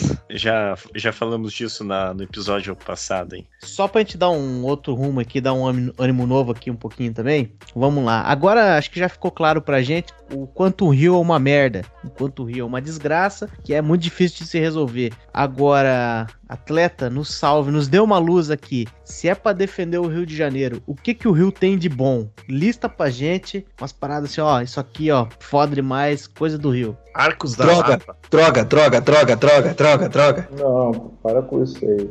O pessoal, o pessoal que é mais boêmio aí, pô, pode curtir a noite no Rio, cara. O pessoal que curte aí bares, essas coisas, na região ali do Largo do Machado, Arcos da, da Lapa, pô, tem uns barzinhos que a noite, a noite bomba, cara. Supostamente, eu, eu, eu tô dizendo aí pelo que me recomendaram, tá? Então dá pra você tomar uma cervejinha, ouvir um, um pagode, até mesmo um funk, dependendo do lugar, com com uma, uma determinada segurança, pô, não é, não é aquela coisa que você vê ali em regiões é, é, mais periféricas, né?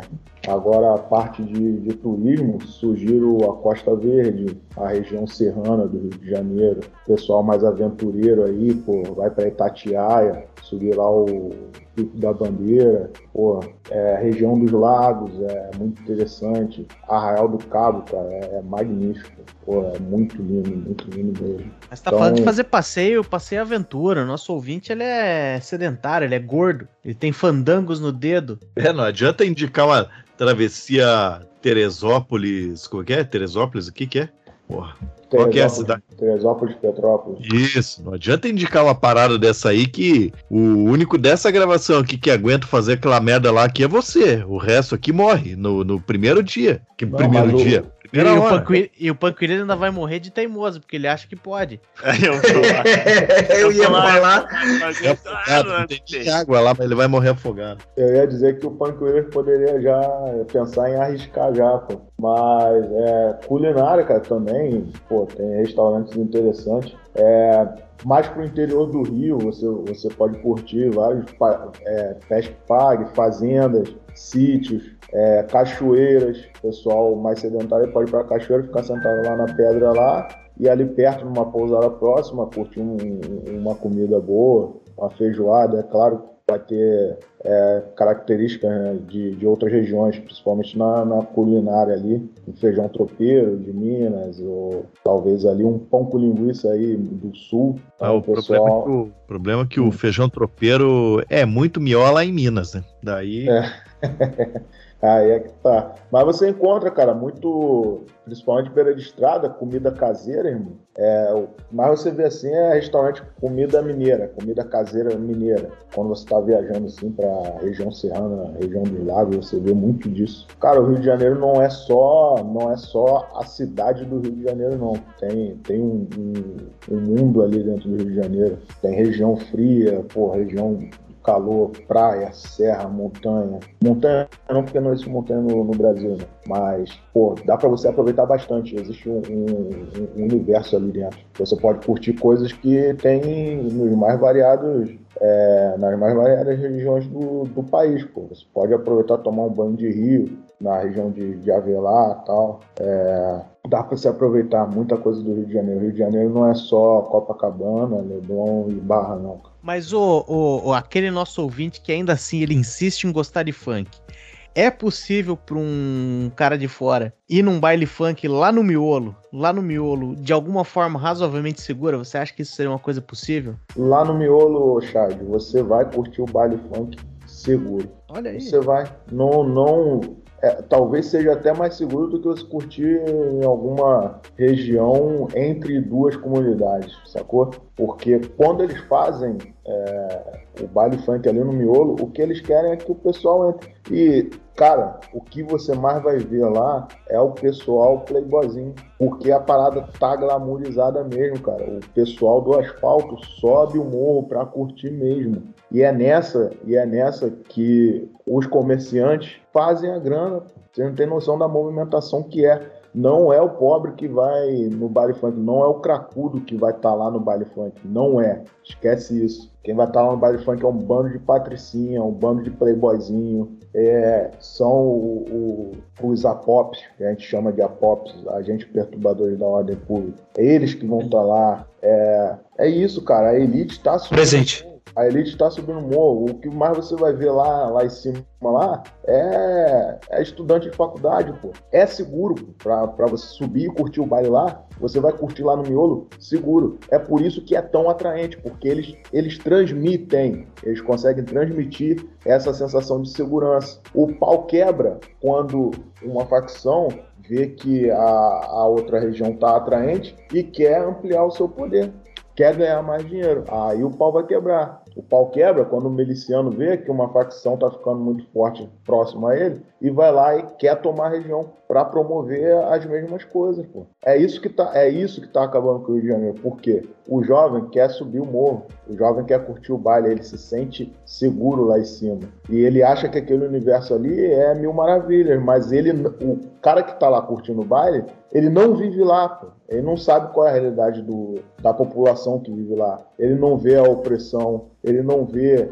a, o tribunal do tráfico agindo. O que ele vê é a, é a maravilha, pô. O que ele vê é o baile, o que ele vê são as patricinhas lá em cima, mulheres, é, diversão, drogas e, e isso é atraente, pô. Isso populariza a, o, os bailes. Acaba trazendo o baile funk para a cultura, porque o que o jovem vai curtir é o baile, ao invés de, sei lá, ler um bom livro ou curtir qualquer outra, qualquer outra manifestação cultural, ele vai preferir curtir o baile porque a diversão tá lá, pô. Tá, mas agora eu quero fazer o papel de Abu Janra da parada aqui. O que agora é eu acertei o nome dele. Então, Então, agora perguntar o que é Porra, porra. Não, não, não. Eu quero saber porque eu sou da opinião. Eu já vou deixar bem claro aqui, ó. Eu sou da opinião que o Rio de Janeiro não tem prato típico. Qual é o prato típico do Ah, Rio de Janeiro? filho da puta, roubou minha pergunta, velho. Roubou minha pergunta, porque ele falou aí, é, porque Minas Gerais e não sei o que, não sei o que, não sei o que, não sei o que, e eu tenho separado a minha pauta aqui, ó.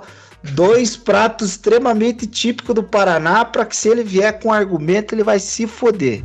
É, Cara, vocês vão dizer que feijoada não é, né, cara? Mas pra mim, a feijoada carioca mas daí é eu- um... Hum. Tipo, eu- beleza, eu até, até entendo o teu lado, falar aí de feijoada, mas daí, pô, mas daí você tá dando, você tá dando um aval pro paulista falar que, que, que pastel na feira é coisa de paulista, e em qualquer lugar do mundo tem pastel na feira. Quer dizer, do Brasil, pelo menos, qualquer lugar tem, meu. Pois é, mas nem, to- nem em todo lugar do Brasil a feijoada é como a do Rio de Janeiro, né, cara? É, a gente não tem culpa, vocês não sabem fazer o negócio direito, porra.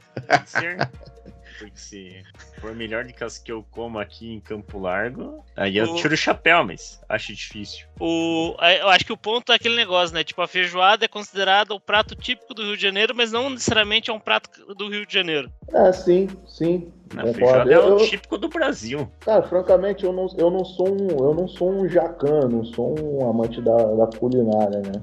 Eu sempre comi o que tinha, mas o que eu vejo assim, mais cara do carioca mesmo, é a feijoada mesmo, cara. Eu poderia dizer o mocotó, que também é muito, muito comum no, no- no Rio de Janeiro, mas é, eu chutaria a feijoada. Eu não posso dizer o pastel caldo de cana, também é muito, muito famoso no Rio de Janeiro, mas isso aí em qualquer região do, do Brasil a gente, a gente encontra também, em qualquer feira. E as comidas portuguesas? Você acha que no Rio tem muita dessas culinárias portuguesas? Porra, eu, eu acho que tu deve estar me confundindo, Shine. O que eu vou Não, tipo, culinária aque- aqueles portuguesa? lugares que vende uns bacalhau, que vende as coisas do. Os pastel de Belém, os. É. Ah, é tem. cheio de Portugal lá nesse. nesse você É. não, não, não tem uma presença forte disso aí na, na culinária Tem, do dia a tem. dia? Tem, al- tem alguma coisa, mas eu não vou dizer que é do dia a dia do carioca. Não vou dizer que, que é do dia a dia do carioca, não. Porra. O atleta ele mandou uma forma polida de, porra, pergunta burra do caralho, vai. Você é burro. Não, Eu não. sou, eu sou péssimo com pergunta, mas eu vou tentar ajudar o atleta aqui. Uma parada que todo mundo diz que é típica daí, que eu nunca vi em lugar nenhum, eu tenho vontade de comer e tenho a esperança de que seja muito popular. É, tem pra tudo quanto é canto aí, bolovo. É o quê? Bolovo. Bolovo, cara. Que isso? Ih, fudeu, fudeu. Foi, bolovo, foi bolinho de- popularizado, popularizado pelo Hermes e Renato. É, bolovo, bolinho de carne e ovo, não é possível. Pô, cara, isso aí não é tão famoso assim, não. É um Ô, ovo cozido com, com bolinho de carne em volta. Ah, não. Pô, eu, francamente, eu nunca comi isso, cara. Não, mas, pô, eu não vou poder viajar pro Rio pra comer bolovo. Você ouvinte aí, ó, de algum estado aí que tá, chegou nessa parte do podcast. Se tem bolovo no seu estado, manda um alô pro tio Fábio do Telegram. Eu quero viajar pra algum lugar comer um bolovo. Alô, tio Fábio, tem bolovo aqui em Campo Largo. Esteja convidado. Tem bolovo em Campo Largo? Tem. Olha aí, rapaz. É, assim, Passa não me parece.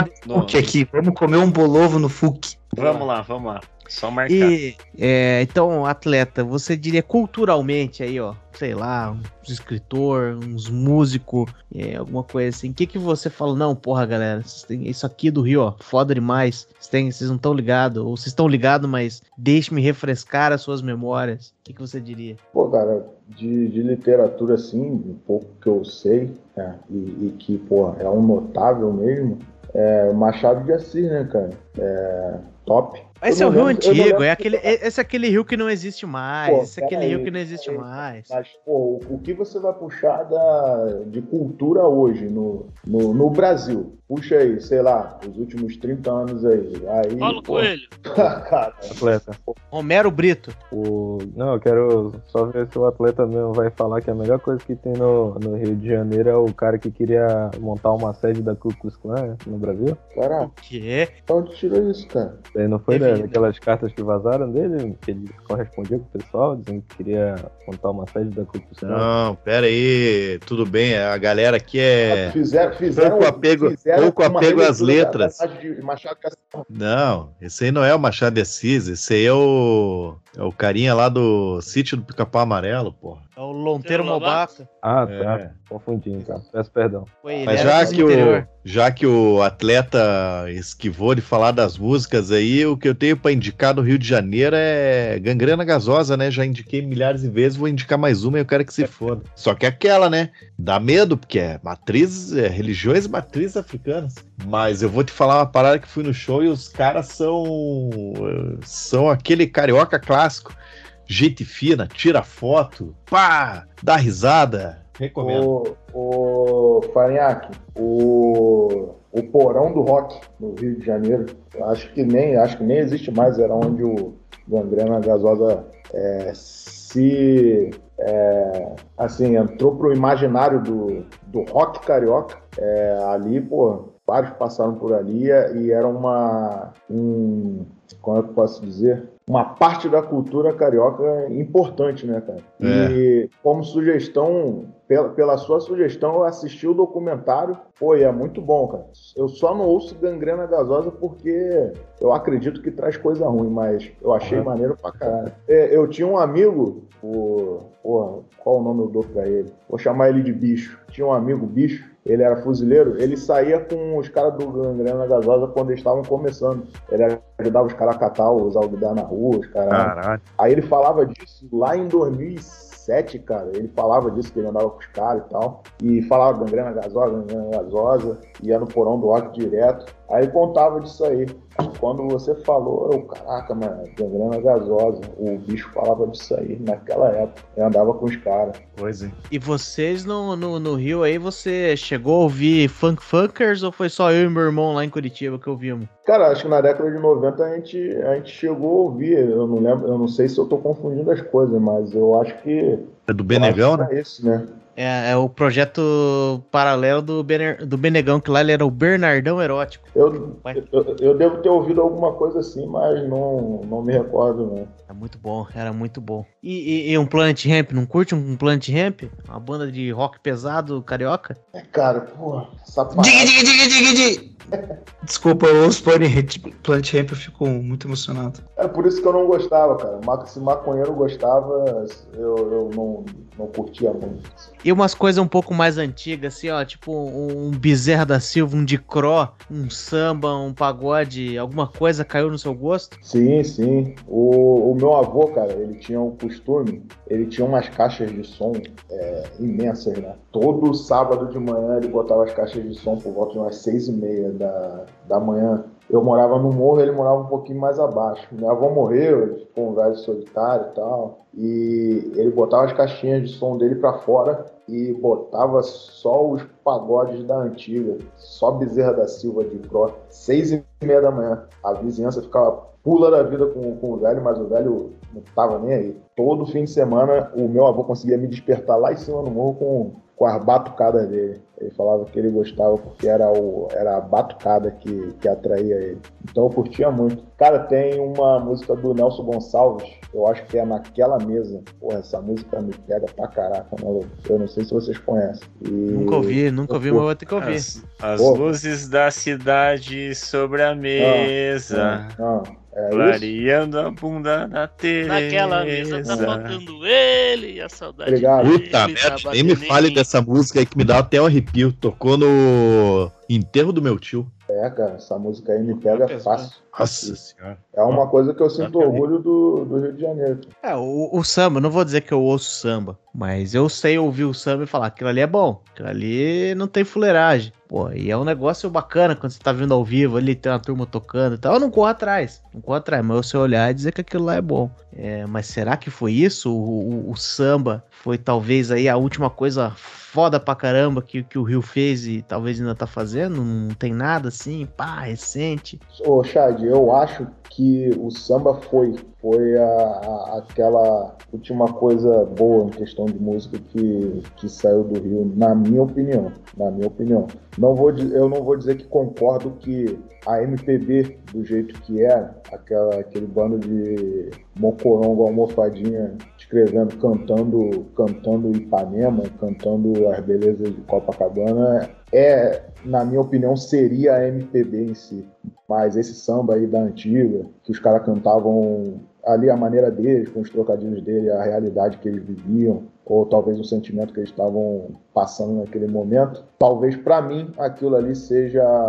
é, eu colocaria, se tivesse que colocar como música popular brasileira, eu colocaria aquilo ali. Isso aí concorre muito com o sertanejo raiz, que, que eu curto muito. né? Mas você não acha que ainda nos carnaval aí, os sambistas famosos aí que fazem o sambinha das escolas de samba aí não estão retratando também um- uma realidade da galera deles, fazendo um sonzinho da hora? É, eu, não, eu não concordo muito com, com isso não, de fato. Às vezes eles trazem para ali, para Sapucaí, uma realidade distorcida. E a coisa tá muito enviesada agora, né, cara? Tá, é uma sinalização de virtude para tudo que é lado. Você sempre tem que colocar uma minoria no meio da, da homenagem ou alguma coisa do tipo. Eu não vou dizer que é, não, não era assim antigamente, né? Mas eu tenho a impressão de que isso era, era menor antigamente. Eu acho que a parada agora tá muito elitizada. Tá Ah. muito elitizada. Já que você falou disso aí, já que você tocou nesse assunto aí, eu tenho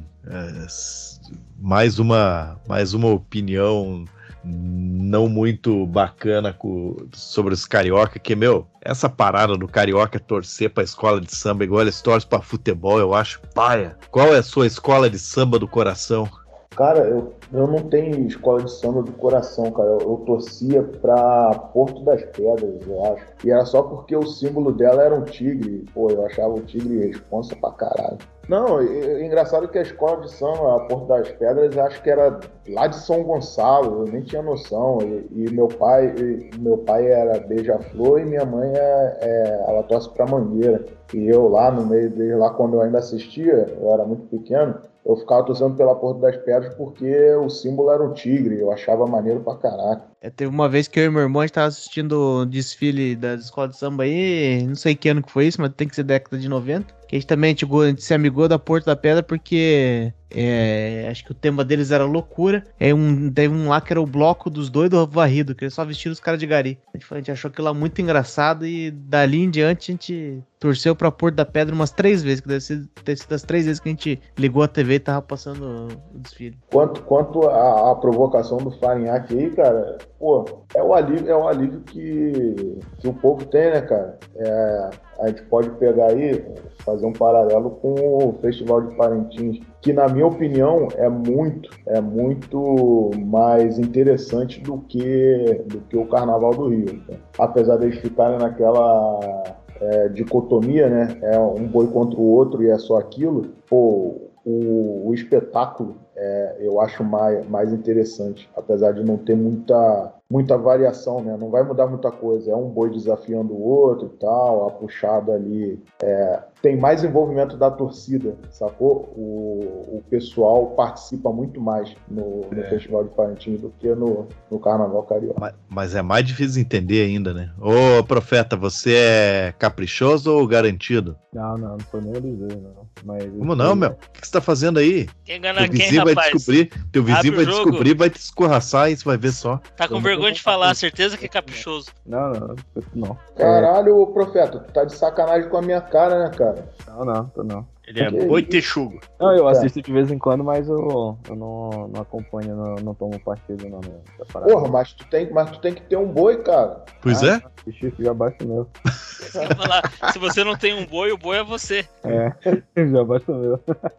Mas eu, ô, Farinha, aqui, esse negócio aí de, de ser amante aí de escola de samba, é porque tem que estar inserido no contexto disso aí, como o, o atleta falou, ó, pra cá, pra, pra banda de Manaus, esse negócio do boi, pô, o- a galera sai no soco, parece trocação franca de briga de estádio de futebol, pô, o pessoal sai na porrada mesmo. Eu, eu acho que no Rio de Janeiro deve ser esse esquema aí também com a escola de samba, hein. Não, Ah, mas não, isso, mas isso o profeta até em Curitiba.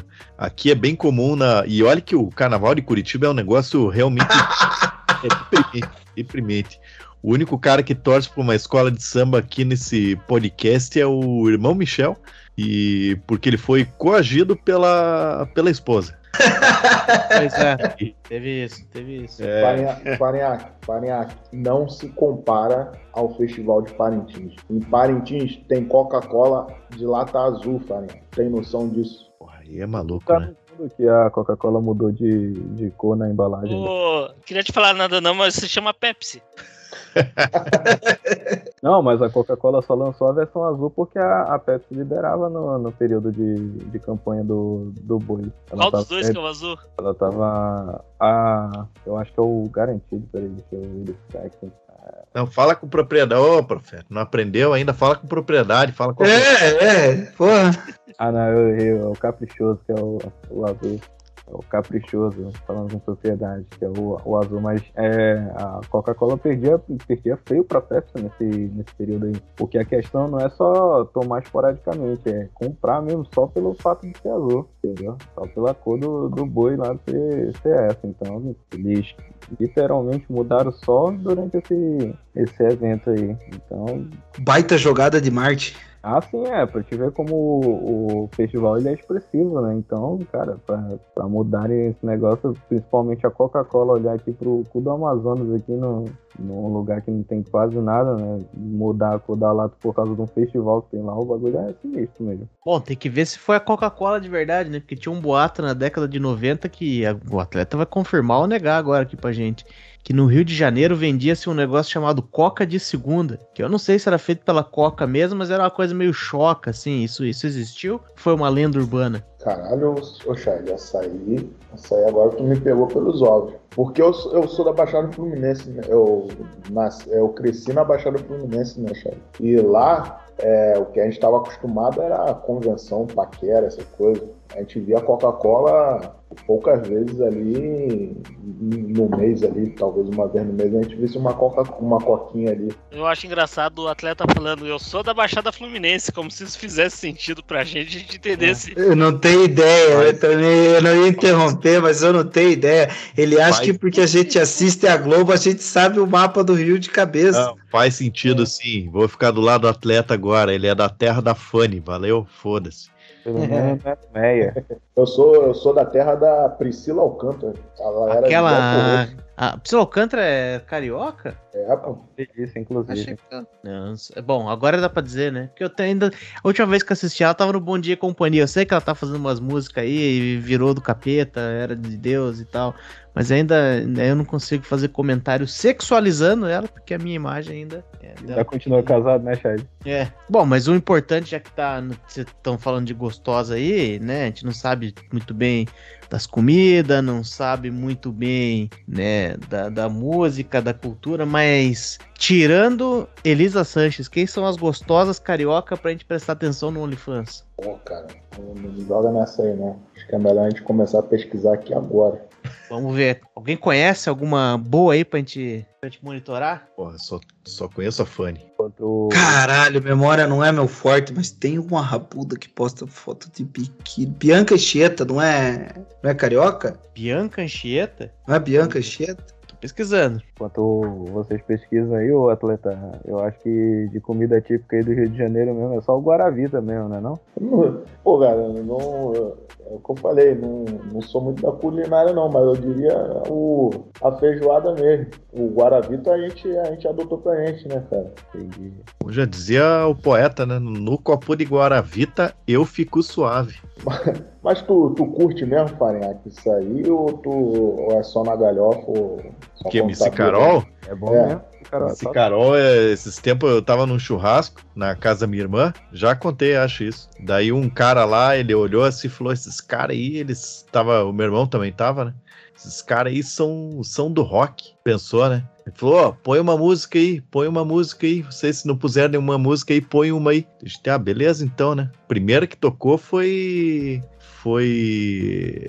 O Macaco em cima do poste da MC Carol. Primeira que tocou. Depois tocou MC Maiara, tocou não sei o quê. Foi pela, foi pela galhofa mesmo, porque ninguém mandou pôr eu pôr mu- ninguém mandou pedir pra eu pôr música lá. Eu não vou pôr, não vou pôr as paradas que eu escuto, não vou pôr berremote no churrasco. É, então, Tu, tu, tu é que nem eu também, cara. que Eu, eu prefiro ficar com meu fone de ouvido e não colocar a minha playlist pra não incomodar os outros. É, quase isso. O, ah, você- já que o Shade, ele sempre traz, né? Sempre traz mulheres pra, pra comprometer os participantes do- desse podcast Jamais. aqui. Jamais.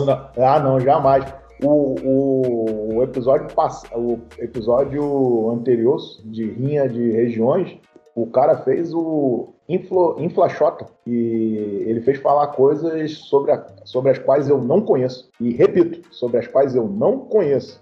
E agora ele trouxe aí, mais uma vez, a- as mulheres para o meio do, do papo. Aproveitando, aproveitando o ensejo, já que estamos falando de mulheres, é, com o auxílio do meu, do meu camarada Tanaka, que não está participando hoje, eu descobri, descobri que tem um gaúcho, e quando eu digo gaúcho é dali do Rio Grande do Sul para baixo, incluo todos vocês, tem um gaúcho participante, participante aqui de- dessa conversa de hoje que se humilha para uma certa carioquinha conhecida do Tanaka. É, e O que? Que, que você eu- tá falando? É, se humilha Denúncia! por algum- denúncia. Se humilha por alguma atenção de uma certa carioca. Ou seja, um gaúcho se humilhando para uma carioca. E quando eu digo humilhação, a gente já deve imaginar de quem eu estou falando aqui. né? Quem É. tem esse costume de se humilhar por uma, por uma cheirosa. Você vai ter que ser um pouco mais específico aí. Não, cara. ele, não- ele, ele não vai responder porque ele tá empurrando o Fusca dele lá, mas eu não Certo. vou entregar quem é. Ninguém sabia quem era, né? Eu, eu não sabia que a? Madame era carioca, não. Ele, ele tá sem fôlego depois de fazer o teste pra salva-vidas e ele não consegue falar. É, mas eu, eu, eu ganhei um, uma divulgação pro podcast da Madame T. Semana retrasada, ela divulgou lá nosso podcast. Boa, boa, por isso que Tomem no cu de vocês aí. E muito obrigado, Madame T. boa. É uma querida. Boa. Preciso fazer a atualização. O que, que eu pesquisei aqui, ó? A Bianca Anchieta, ela não é do Rio de Janeiro. Ela tá, é, tá aqui dizendo na biografia dela que ela é do Distrito Federal. Se fosse alguns anos atrás, seria no Rio de Janeiro. Mas Exato. caso, é, é lá em outro lugar, lá no Cerrado. Não, mas eu tô perdido nesse negócio de se humilhando aí pra conhecida. Nem eu tô sabendo o que, que é.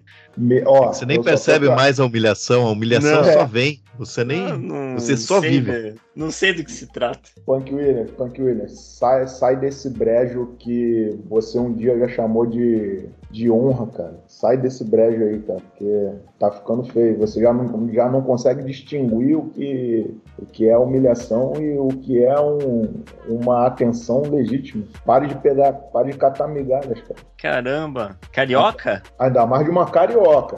Ainda mais de uma carioca. Caralho, carioca. E tá dando uma de maluco agora. hein? É. Porra, mas já faz quatro anos só nesse podcast. Porra. O negócio de, de puxar a mulher aí pro, pro tema aí foi uma canalice do Chad mesmo, até porque a gente sabe que romance e mulher não se misturam. Só queria deixar aqui. Pô, mas dessa aí de mulher, já que o negócio não tá, não tá pegando tanta marcha assim, eu vou deixar o Rio de Janeiro causar um problema no meu relacionamento, porque a minha senhora está aqui próximo, e eu vou contar o principal motivo que eu não gosto do Rio de Janeiro e é por causa de uma mulher. Xiii, não vai me dizer que a Soraya é carioca. Não, É, isso aí já o, diz muita coisa. o Rio de Janeiro, o canalha do Rio de Janeiro fez eu perder a virgindade com uma gordaça. Massa. Porra, só, O Rio de Janeiro continua lindo. começar em alto não estilo, tem né? problema. Também não, porra. Não, mas pera aí que eu vou justificar sem gordofobia. Foi o seguinte: era o pequeno tio Fábio no colégio, né? Ali nos seus 15, 16 anos. Já no esqueminha pra perder a virgindade, tava namorando uma, uma mina gata. Gata, gata. Tinha dado umas 3, 4 bitocas já e o negócio tava esquentando no cinema. Nessa idade ainda comia grama. É, pois é. Tudo certo, né? Tio Fábio já tava quase chegando, mão no peitinho e tal. E aí, tudo certo. Marquei com a garota de ir no shopping. O papo no MSN já tava todo acertado pra gente dar-lhe uma fugida lá pra casa e tudo mais. E aí, uns três dias antes, o negócio começou a esfriar. Eu preciso falar com você e tal, a gente precisa conversar porque não vai mais dar pra namorar e tal, mas eu vou te contar presencialmente. Beleza. Fomos no dito cujo do shopping, já desesper... desesperançoso da vida e recebi a triste notícia que a garota não poderia perder a virgindade dela comigo, pois ela só poderia perder a virgindade com o namorado e de longo prazo, e ela não poderia mais namorar comigo porque estava indo com o pai que foi transferido para o emprego no Rio de Janeiro. Ah, aí é pau no cu do Rio de Janeiro, entendi seu ponto. Ela chegou e falou, mas tem minha amiga gorda aqui? Não, não, daí depois, daí depois eu A na fossa. a gorda foi consequência, né? Não, não, foi um grande amor da minha vida. Inclusive cometi um, uma sacanagem que ela foi um grande amor, foi um grande amor. É, cheguei a namorar com a, com, a, com a- menina lá, me tirou da fossa da garota do Rio de Janeiro e cuidou muito bem de mim por alguns meses e tirou minha virgindade. Mas tem alguém aqui, por um acaso, me chamando aqui no privado. Chamando lá pra todo quinto. É, tem, al- tem alguém aqui me chamando no privado. Vamos ver se ele vai se manifestar aí. Querendo entender qual que é a história da Caralho, carioca. Tá ameaçando. Pois é, pois é. Mas acho que dessa história aí, a parte boa, pelo menos, é que você iniciou sua vida com, com uma pessoa um pouco de mais peso aí, porque é altamente recomendado pro jovem, altamente recomendado pro jovem conseguir perceber que ele pode encontrar amor, carinho, um chamego gostoso é, em mulheres de suas mais diversas formas, até porque, é, olha pra gente, né? Olha pra gente. Você ouvinte aí que já nos viu nas redes sociais, né? Porra, o meu filho vai sair com essa lata e ele vai ter que ouvir essa mesma história. Fala, filhão, ó, olha pra nós, olha pra nós. É, pois é, eu.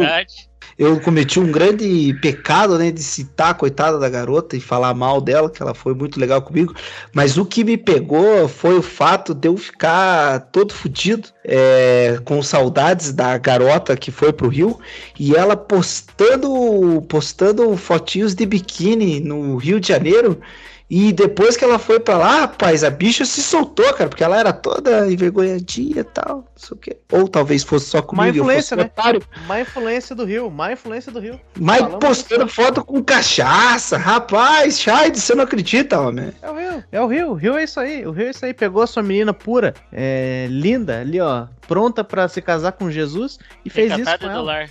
Isso é o Rio de Janeiro, meu chapa, isso é o Rio de Janeiro. Ma- Manda a provocação aí, o Faneac. Manda a provocação. Vai lá, Faneac, faz a sua pra fechar. Uma provocação final aí, tipo Abu Janra, não o Tazo. O Tazo é meio. Ele devia ter parado pro professor Tiburcio. É, ele só faz o... É.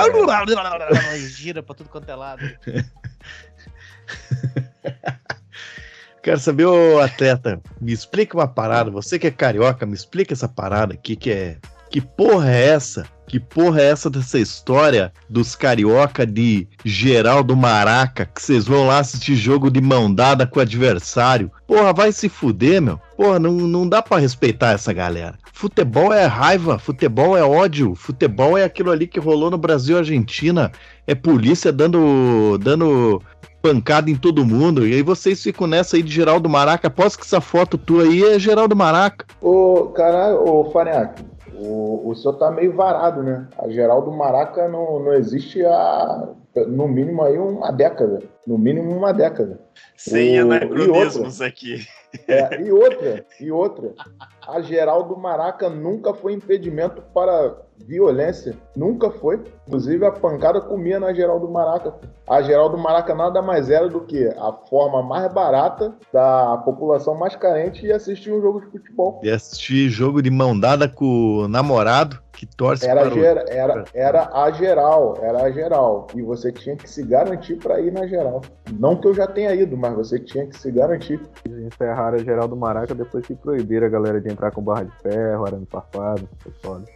O que tem de gente, o que tem de gente que já caiu naquele fosso lá por causa de, de confusão na geral do Maraca. Isso aí que você tá jogando no ar há no mínimo um mês aí, no- nos mais diversos grupos e coisa Espero tal. que mais. É, é uma é uma mentira, é uma fake news de que não havia Hashtag- violência. Hashtag paz nos estádios, né? É, tem que fazer um feng shui nesse estádio aí, então, pra o pessoal não cair no poço e, e pintar de verde, verde claro, igual o estádio do Coxa. Sabe que, que sabe da onde que eu tirei essa história aí? Que o, quando o, o Grêmio, o Grêmio, eles fizeram uma parada dessa aí do Grêmio Internacional, né? Eles fizeram tipo uma geral deles lá, que era pro gremista assistir o jogo de mão dada com o Colorado. Deixei os gêneros bem no ar aí. E era para o gremista assistir o jogo com, de mão dada com o Colorado. E daí chegou um carioca e falou: Ei, qual é? Isso aí já existia há muito mais tempo lá no Rio de Janeiro, da Geral do Maraca. Eu falei: Caralho, Maquico. E você não tem vergonha? Pois é, os caras conseguem brigar no baile funk, faz lá do A, lá do B. O cara não vem numa rua, passa pra outra rua, ele toma esculacho no meio da rua. E eles vão se beijar dentro do estádio? Vocês estão malucos? Vocês estão malucos, seus carioca? Pra cima de mim, não. Pois é, mas a violência gratuita sempre fez parte do Maracanã, inclusive entre torcidas do mesmo time. A É, raça e a torcida jovem, elas não se batiam. E vira e mexe a torcida jovem do Flamengo e a raça, elas caíam na porrada firme e forte. Como deve Inclusive- ser. Como deve ser, inclusive na geral. Por isso que as organizadas poucas vezes desciam pra geral, porque era papo de morte. Pois é, pois é. E assim, acho que a gente encerra muito bem. É no auge, né? Trazendo aquilo que o Rio tem de melhor. Grave ameaça contra a vida. É basicamente isso é, a- é assim que a gente sumariza o Rio de Janeiro, né? O, pra mim, esse episódio aqui foi uma, uma redenção, porque vocês abriram a oportunidade de eu defender diversos pontos do Rio de Janeiro, ao invés de atacar. Eu tava comentando com o Tanaka antes de vir gravar que a minha estratégia hoje seria o ataque. Inclusive, eu tô folheando aqui diversas oportunidades de atacar os estados de vocês, mas acabou que vocês canalhas se defenderam sem saber, sem saber. Então a conversa tomou um outro rumo. O clima de uma- geral do, o clima de geral do Maraca É, nos tomou, é. né? Nos tomou Ficou. Ficou esse clima de geral do Maraca aí. Ninguém solta a mão de ninguém. Pô, sair daqui todo mundo pro banheiro, hein? Não, não. Nós vamos encerrar com as clássicas risadas da piada do Maraca, da geral do Maraca.